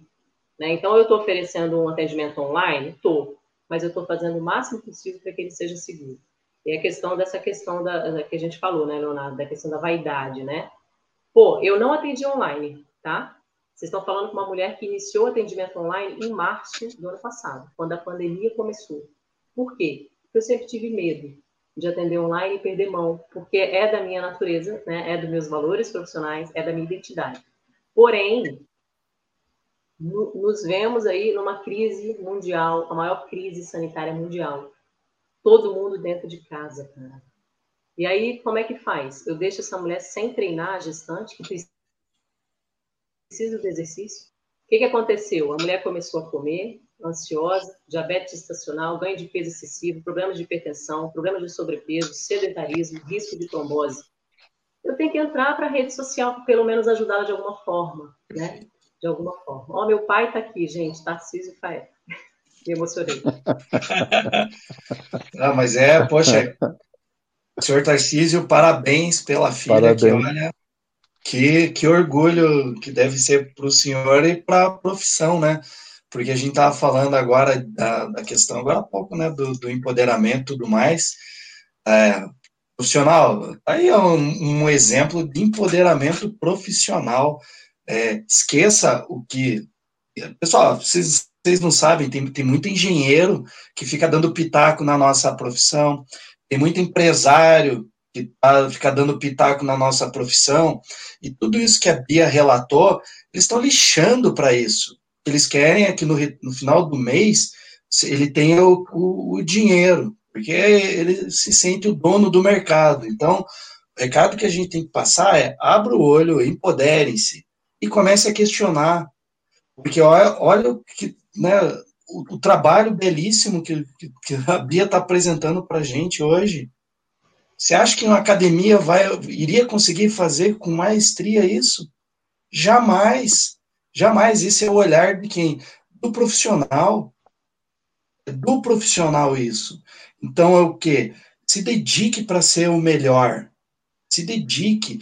A Bia é extremamente humilde dentro da, da fala dela. Tem um, um, um, versículo bíblico que diz assim, que quando você estiver na frente de outra pessoa, é considere-se o próximo sendo superior a si mesmo. Então, é isso que eu consigo enxergar hoje o que a Bia está trazendo para nós. É essa questão, esse amor, eu não falo nem de paixão, porque às vezes a paixão você consegue deturpar a realidade, isso é amor. E quando eu falo amor, eu não estou falando o amor no sentido de erotizar, estou falando no amor no sentido da razão, no sentido de você, de ser o amor, se a gente for olhar no grego, né, o amor ágape, o amor incondicional, e aí, se é esse amor incondicional, a palavra já diz, eu não coloco condição para amar. Isso é, isso é maravilhoso, isso tem que ser repetido. Eu, eu fico, pô, Fausto, me desculpa, mas eu, eu fico muito feliz em, em poder saber que tem vida profissional, com qualidade, fora, né, do, do, centro, a impressão que dá é que a educação física ela, ela respira uma, uma média profissional de 100, 150 profissionais, né, que, que demonstram a profissão, e na verdade, olha esse trabalho, isso é um modelo a ser seguido, assim, e não, não seguido, claro, nas redes sociais tudo mais, mas repetido como inspiração, Cara, se você assistiu essa, esse bate-papo agora e não se sentiu inspirado em fazer, querer fazer diferente, eu não sei, o coração é muito de pedra, é uma mente muito cauterizada. Pô, eu tô, eu tô aqui impactado, eu, eu confesso, eu tô... É, essa questão, essa questão aí da, de ajudar o próximo, né? voltando a essa questão da vaidade, eu atendo muitas mulheres de tratamento de diástase, né? Diástase é quando a musculatura ela, ela se afasta na gestação, é um mecanismo natural, precisa acontecer, né? Porque o útero cresce, a musculatura cede um pouco, o neném nasce, essa musculatura tende a voltar. Em grande parte das mulheres, em oito semanas, recua. Só que muitas mulheres têm duas, três gestações, já engravidam com diástase, enfim. Então, eu recebo mulheres aqui com um abdômen sem qualquer tipo de contenção, sabe? E, e, aí eu atendi uma pessoa que me emocionou muito, foi uma, uma mãe que tinha um filho especial, tinham dois filhos e o filho era especial.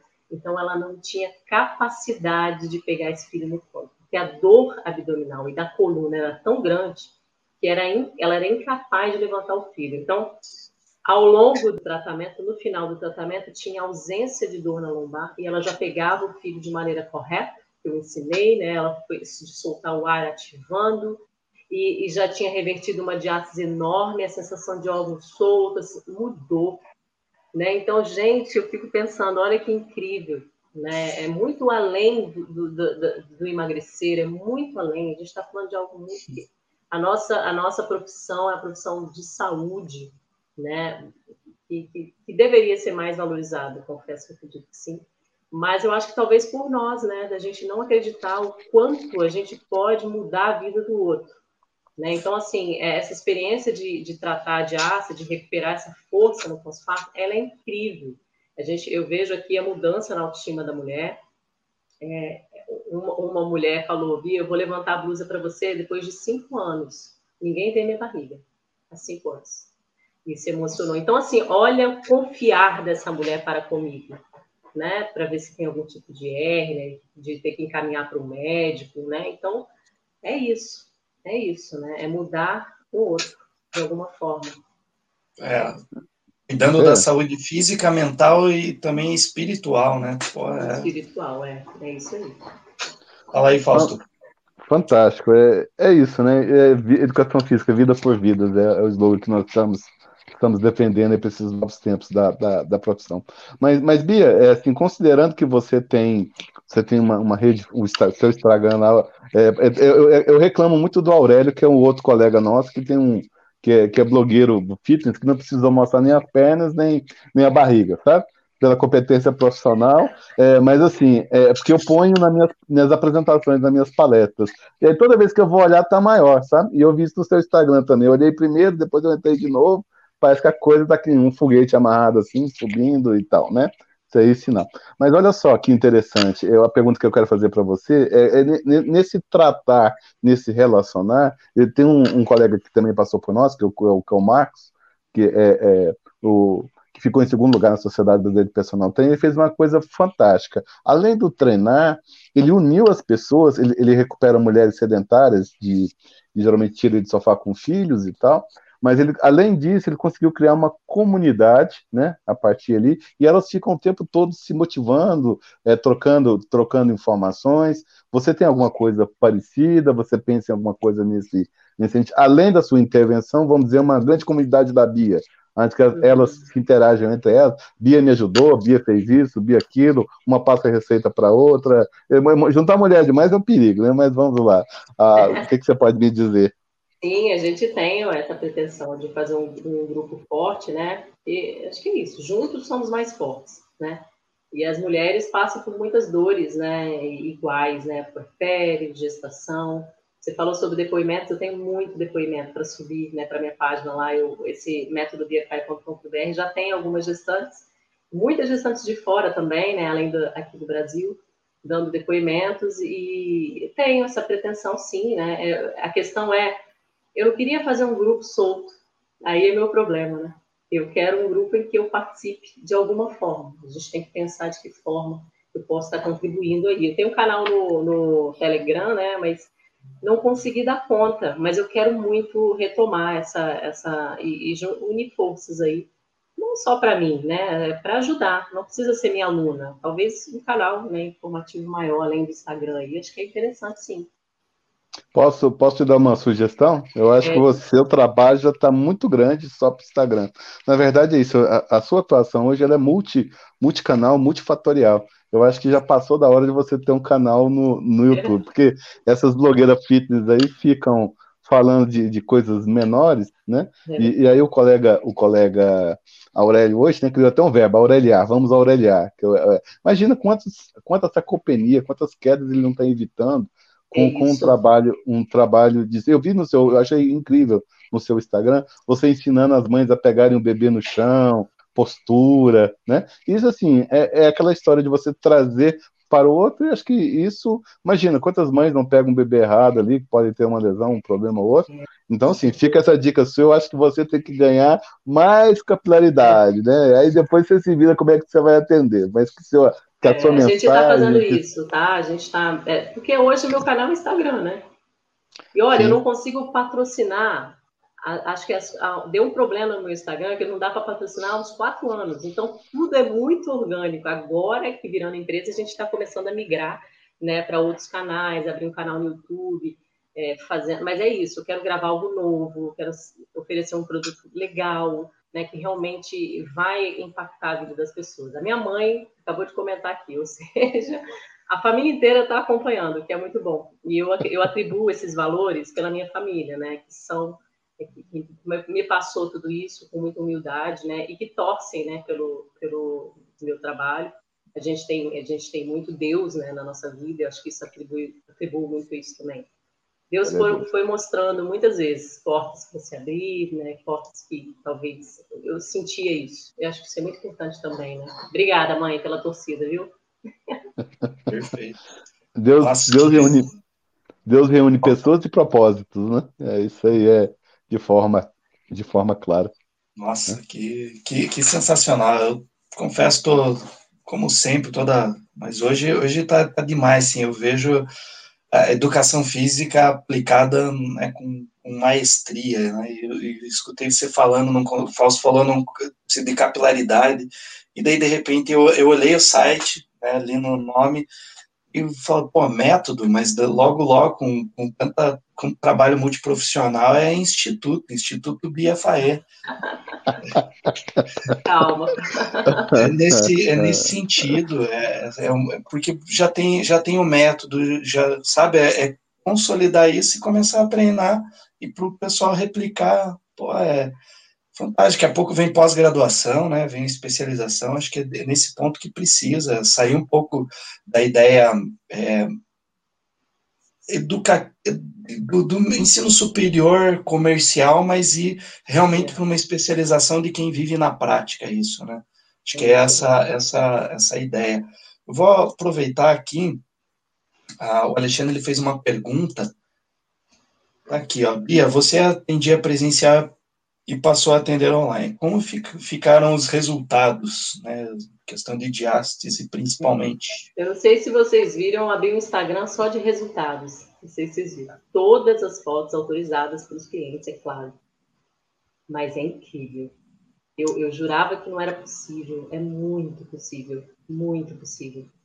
É incrível, assim, o, que a gente vê a nível de resultado, de força, recuperação abdominal pélvica mesmo, uma força que a mulher recupera, aquela barriga estufada, aquela sensação de órgãos soltos, aquela abdômen que parece que ela está grávida. Depois vocês olham lá, é incrível, assim, incrível. E, e, eu atribuo isso a uma junção de métodos, né? E, nos últimos sete anos eu venho estudando sobre diástase. Várias certificações internacionais e nacionais também, mas no Brasil ainda tem pouca pesquisa, né? E, e faço uma junção de técnicas, né? O avalio de forma individual, aquele mesmo esquema. É um trabalho que exige mais tempo mas é um trabalho que responde né, muito bem. Então, o resultado está muito bom. Pois não, dê uma olhada lá. Resultados via FAE. Fantástico. Tudo mas... pelo Instagram, né? Isso. Mas, mas, mas isso é interessante, Bia, sabe por quê? Olha só, isso nós temos que quebrar um, um mito, né? Novamente, porque professor de educação física existe no Brasil. E nós, nós só temos a nossa vivência aqui regional ou local para criarmos isso, né? Eu, em uma das minhas últimas apresentações, eu mostrei um, o maior personal do mundo é um aplicativo com mais de 40 milhões de usuários, né? E aí vão falar que ele não funciona, aí eu, eu fui colocar só os casos das pessoas que, que emagreceram a ponto de do percentual de gordura muito baixo, de hipertrofia acelerada, treinando com um aplicativo de inteligência artificial. Então, assim, gente, é, é, é essa união de ciência e mais humanização do atendimento, porque a medicina também caminha para esse sentido. Estão caminhando agora para telemedicina. O médico vai operar um país né, operando uma pessoa do outro. Vindo o 5G, que é um, é um dos, dos limitantes para essa questão, nós vamos ter um salto nisso. Então, assim, é, eu acho que tem que. O grande ponto que eu vejo em você, Bia, é a questão de estar aberto ao novo. Né? Você, não, você não tem paradigma, preconceito, é, né? Então, sim, é, a partir disso, se isso é interessante, eu vou dar uma olhada, eu vou estudar, é, é, posso incorporar ou não a minha atuação atuação profissional. E outra coisa interessante também, assim, destacando que nas minhas pesquisas, nas minhas investigações, é porque você tem uma atuação muito próxima da medicina. Porque assim, você fala da questão do, do, do na educação física hoje, Nós, infelizmente, temos muitos profissionais que seguem gurus, né? Se o cara mandar abrir um buraco e pular, ele vai entrar e, e pular ali dentro. Na medicina é o seguinte: eu estudo, eu trago para mim, para minha atuação profissional. Então, sim, você está, na verdade, que nem eu profetizo também a questão do instituto, mas, mas na verdade, o que você está fazendo, o seu método, em última instância, é o somatório de todos os seus estudos e toda a sua carreira profissional colocado em prática, né? Sim, eu acho que você deve ter lido aí vários livros no qual você apenas aproveitou uma parte do conhecimento que, que, que poderia ser encaixado na sua atuação profissional. Você acha que é por aí mesmo ou, ou eu estou querendo mudar muito a educação física? Não, eu acho que é por aí, né? É, volta a gente falar da equipe multidisciplinar, né? É, é, a gente tem que entender onde a gente pode ir, até onde ir, porém a gente tem que ir. Em algum momento a gente tem que, porque é saúde, exercício é saúde. A gente usa anatomia, a gente trabalha com anatomia humana, fisiologia do exercício, e, e, eu acho que é por aí, sim. Né? Eu, eu gosto muito de atender médicos. Eu gosto, eu aprendo. E humildemente, se eu não souber, eu pergunto. E a gente vai. E o médico precisa da gente. Como que ele, ele vai saber para quem indicar uma gestante lá que tem um, um diabetes talvez que não é tão controlado, mas que precisa do exercício para controlar. Pode ser qualquer profissional? Não pode? Né? Então, uma mulher de gestação gemelar, o sedentarismo para ela é um problema, mas o exercício tem que ser totalmente adaptado, controlado, é, o profissional tem que saber como prescrever. Então, eu preciso estar perto do médico, por exemplo, né? E eu, eu, não, eu não tenho que olhar ele como algo muito distante, pelo contrário, Acho que é aí que a gente tem que bater, né? Tem que se aproximar dele. Eu acho que é isso. Dá para a gente trabalhar junto, a gente deve trabalhar junto. E no meu caso, eu preciso da fisioterapeuta, do, do eu preciso do médico para fazer a avaliação. É, às vezes tem casos que são cirúrgicos de diástase. A mulher apresenta hérnias, né, aquele excesso de pele volumoso, precisa ir para o médico primeiro para ver a hérnia, talvez faz um trabalho de fortalecimento e depois talvez tenha que ir para a cirurgia. Né? Então, acho que é isso, o caminho é esse aí mesmo, eu acredito. Perfeito. E além disso, muitas vezes deve estar tá atendendo as suas alunas, né, as suas, suas clientes, e que tem problemas de relacionamento matrimonial também. Então, acaba dependendo, já tem uma intervenção familiar ali. Então, já aconteceu isso? É recorrente? Ah, sim, já aconteceu da mulher estar com a autoestima muito baixa, né? E aí ela recuperar aquele abdômen, aquele aspecto de abdômen de gestante, ela já melhora a autoestima. E aí ela já melhora a endorfina, né? Ela já tem um autocuidado que ela não tinha. Ela já se olha no espelho diferente. Então isso já reverte um libido da mulher, que já olha com outros olhos. Então é isso, né? A gente vai caminhando dessa forma também. Por que não? A saúde, a estética, eu falo, a saúde feminina, está, se sentir bem e bonita faz parte da saúde feminina. Né? Eu não posso levantar o empoderamento 100% de que não, a gente, não, a gente se sentir bem e bonita faz parte. Porque a gente tem que ter um equilíbrio. Né? Porque o que a gente vê é mulheres engravidando querendo ter barriga é, de gominho na gravidez. Mulheres do pós-parto querem mostrar a ausência da barriga. Para mostrar para quem? Para quê? Né? É essa, eu não sei se vocês viram no Instagram, eu já escrevi muito sobre isso. Né? Então, eu acho que é o equilíbrio para tudo, para a nossa profissão, para a nossa atuação e para passar para o outro, porque está todo mundo no mesmo barco. Na, na, pandemia, tudo isso se aflorou. Né? Olha aí quanta gente precisando de alguém que para desabafar ou para aliar o exercício, para enfim, né? E eu acho que é isso, é por aí. Acho que tá, acho que tá pintando um outro produto aí, Fausto. Eu não consegui enxergar um, um produto específico para os maridos. É, um curso intensivo de como, como, como entender e gerenciar a esposa. Não, mas eu tô rindo aqui, Sabe o que, que eu tô rindo? Eu tô rindo porque na visão mercadológica que ela estava falando agora é uma visão de pós-venda. Porque na, nessa questão do libido, daqui a pouco a mulher está grávida de novo. É? São filhos da pandemia, né? É isso. Tem que pensar em tudo isso, é estratégico. Não, fantástico, Bia. Fantástico. É, é, admirável ver o profissionalismo, aonde que a educação física pode pode chegar, né? O quanto tão, o quanto tacanho nós estamos hoje em relação é, aonde nós poderíamos estar fazendo, fazendo a diferença na vida das, das pessoas, né? Que você está apenas um espectro, que é a questão da gestante, mas tem aí o idoso, tem aí o, o safenado, tem aí o diabético, e aí nisso. Eu não sei se é, vocês é... perceberam também, falando dessa questão da vaidade, muita gente que falava que não é esse negócio de rede social entrou na rede social. Né? Entrou, usou, começou a usar como ferramenta, e as pessoas que, que tinham preconceito estão tentando entender essa dinâmica, né? Então, é, eu acho que é isso, esse é o futuro, tá? Não adianta negar, é um novo comportamento social, as pessoas estão consumindo coisas pelas redes sociais, então, entender do comportamento é, social do seu cliente é mais importante do que sua capacidade técnica e entender de, de ferramenta de, de, rede social. É entender o que, que ele consome, o que, que ele procura, o que, que ele quer, quais são suas dores, né? Eu acho que é por aí. Não, com certeza. Isso, é, isso é ciência. Os colegas falam que é marketing, marqueteiro e tal, né? Primeiro o conceito de marketing. Marketing, o, mercado, o conceito é mercado em ação. Então, você entender qual é a dinâmica da oferta, da procura, né? Do que se está. Eu uso outro, tá... Fausto, eu uso outro. Eu uso que é a é? ciência que estuda o mercado. Muito, muito mais fácil de você acabar com qualquer, qualquer discussão aí é, técnica. É, mas assim, é, realmente é isso, né? Se você vê, está faltando isso. Nós temos que. O problema que eu vejo maior, Bia, que você fez com, com toda a propriedade, é nós nos comunicarmos fora da educação física, com a comunidade, com a sociedade, com o outro. Nós conversamos muito bem entre nós, mas o nosso discurso não tem abrangência. Nós não saímos dos 5%. Nós só vamos sair dos 5% do mercado de fitness com propostas e trabalhos como o seu.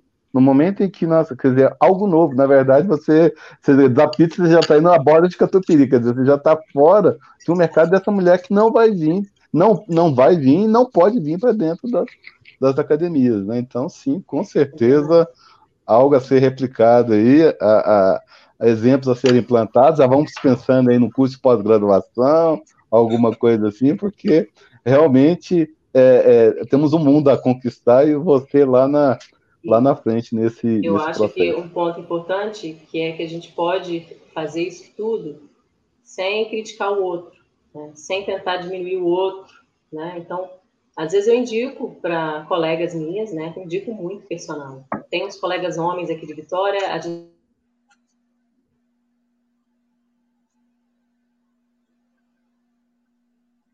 Léo? Travou.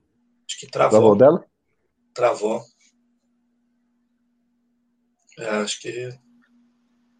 Acho que tem espaço para todo mundo, né? É isso. Ah. Com certeza. E aí, Fausto? Quer aula? Mais uma? Sim, é, é, é, não sei se está a nível de mestrado ou doutorado, estou avaliando aqui ainda. Isso aqui, é, isso aqui mas... é pós-doc, Fausto. Isso é ah, pós-doc. Tá Quem sou eu, gente? Jesus. é... ó, já tem, ó, tem gente que quer fazer matrícula aí, ó. Jenny. Jenny Tavares quer fazer uma matrícula, viu? Só. Isso aqui a gente já está até fazendo uma pesquisa de mercado, né? Então eu já sim, entender sim, sim. eu. Sim. Mas assim, é, caminhando assim, eu faço sempre um levantamento, sabe, assim, de tentar identificar um, o perfil, é, principalmente no som. Então, o que eu achei para você é o seguinte: amor mais consistência é igual sucesso. E eu lamento te informar, você não trabalha. Sabe por quê? tem uma frase é, é, oriental, né, um, um dilema, trabalhe, é, trabalhe com o que se ama e você nunca mais vai precisar trabalhar na sua vida. Eu acho que é, Isso. eu acho que é por aí, né? Você não trabalha, você só, você só, só se diverte, né? Então é, é e aí eu, o, Tem alguém querendo invadir aqui? Só dá um oi. Pode. Dá oi lá. Oi. oi. Olá. Olá, tudo bem? Figurinha. Vai lá. Daqui a pouco, mamãe. Participa juntos aí, ó. Deixa, deixa ela falar. Pergunta como é que é a Bia mãe. É. Deixa chegar mais agora. Figurinha. Tá, tchau lá. Tá tchau tá tio. Mas vamos lá. Sim, e, e aí sim, sabe, voltando a essa questão que você trabalha com o que ama, isso é importante, isso faz parte, de, fechando a nossa conversa, é isso, é sua identidade profissional, você conseguiu encontrar como ninguém um propósito, né? Agora, o, o que. E quando você fez isso, Bi, olha que legal isso. Você, na verdade, você, você, descobriu o como, o como ser feito. Você não tinha, você foi construindo isso ao longo da sua, da sua carreira. É quedas, dificuldades, obstáculos. Você foi ali, a partir de saber aonde você queria chegar, você foi é, cada, cada pedra do seu caminho, você fez a escada do seu sucesso, né? E, e aí sim, quando você fez isso, você trans, é, assim, subiu um pouco mais, porque você conseguiu uma solução para você, mas na verdade você abriu, você hoje é uma desbravadora, mais uma, né? Uma desbravadora empreendedora para outros profissionais que vão vir nessa, nessa, nessa esteira, né? Então, fantástico. Peço que Deus te abençoe ricamente que cada vez mais você possa brilhar. E sim, eu, eu gostaria de estar perto para bater palma para você, para ver onde que um professor de educação física pode fazer tanta diferença na vida das pessoas. Ah, eu que agradeço né, a oportunidade de estar aqui falando da minha profissão, que é a minha paixão, não me vejo fazendo outra coisa.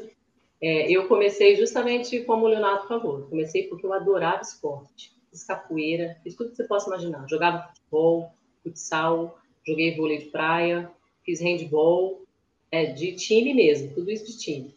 Eu dava mortalzinho na areia, desse nível. E partiu tudo do exercício, do movimento, e foi a partir daí que eu realmente iniciei na educação física, que eu gostava, eu amava.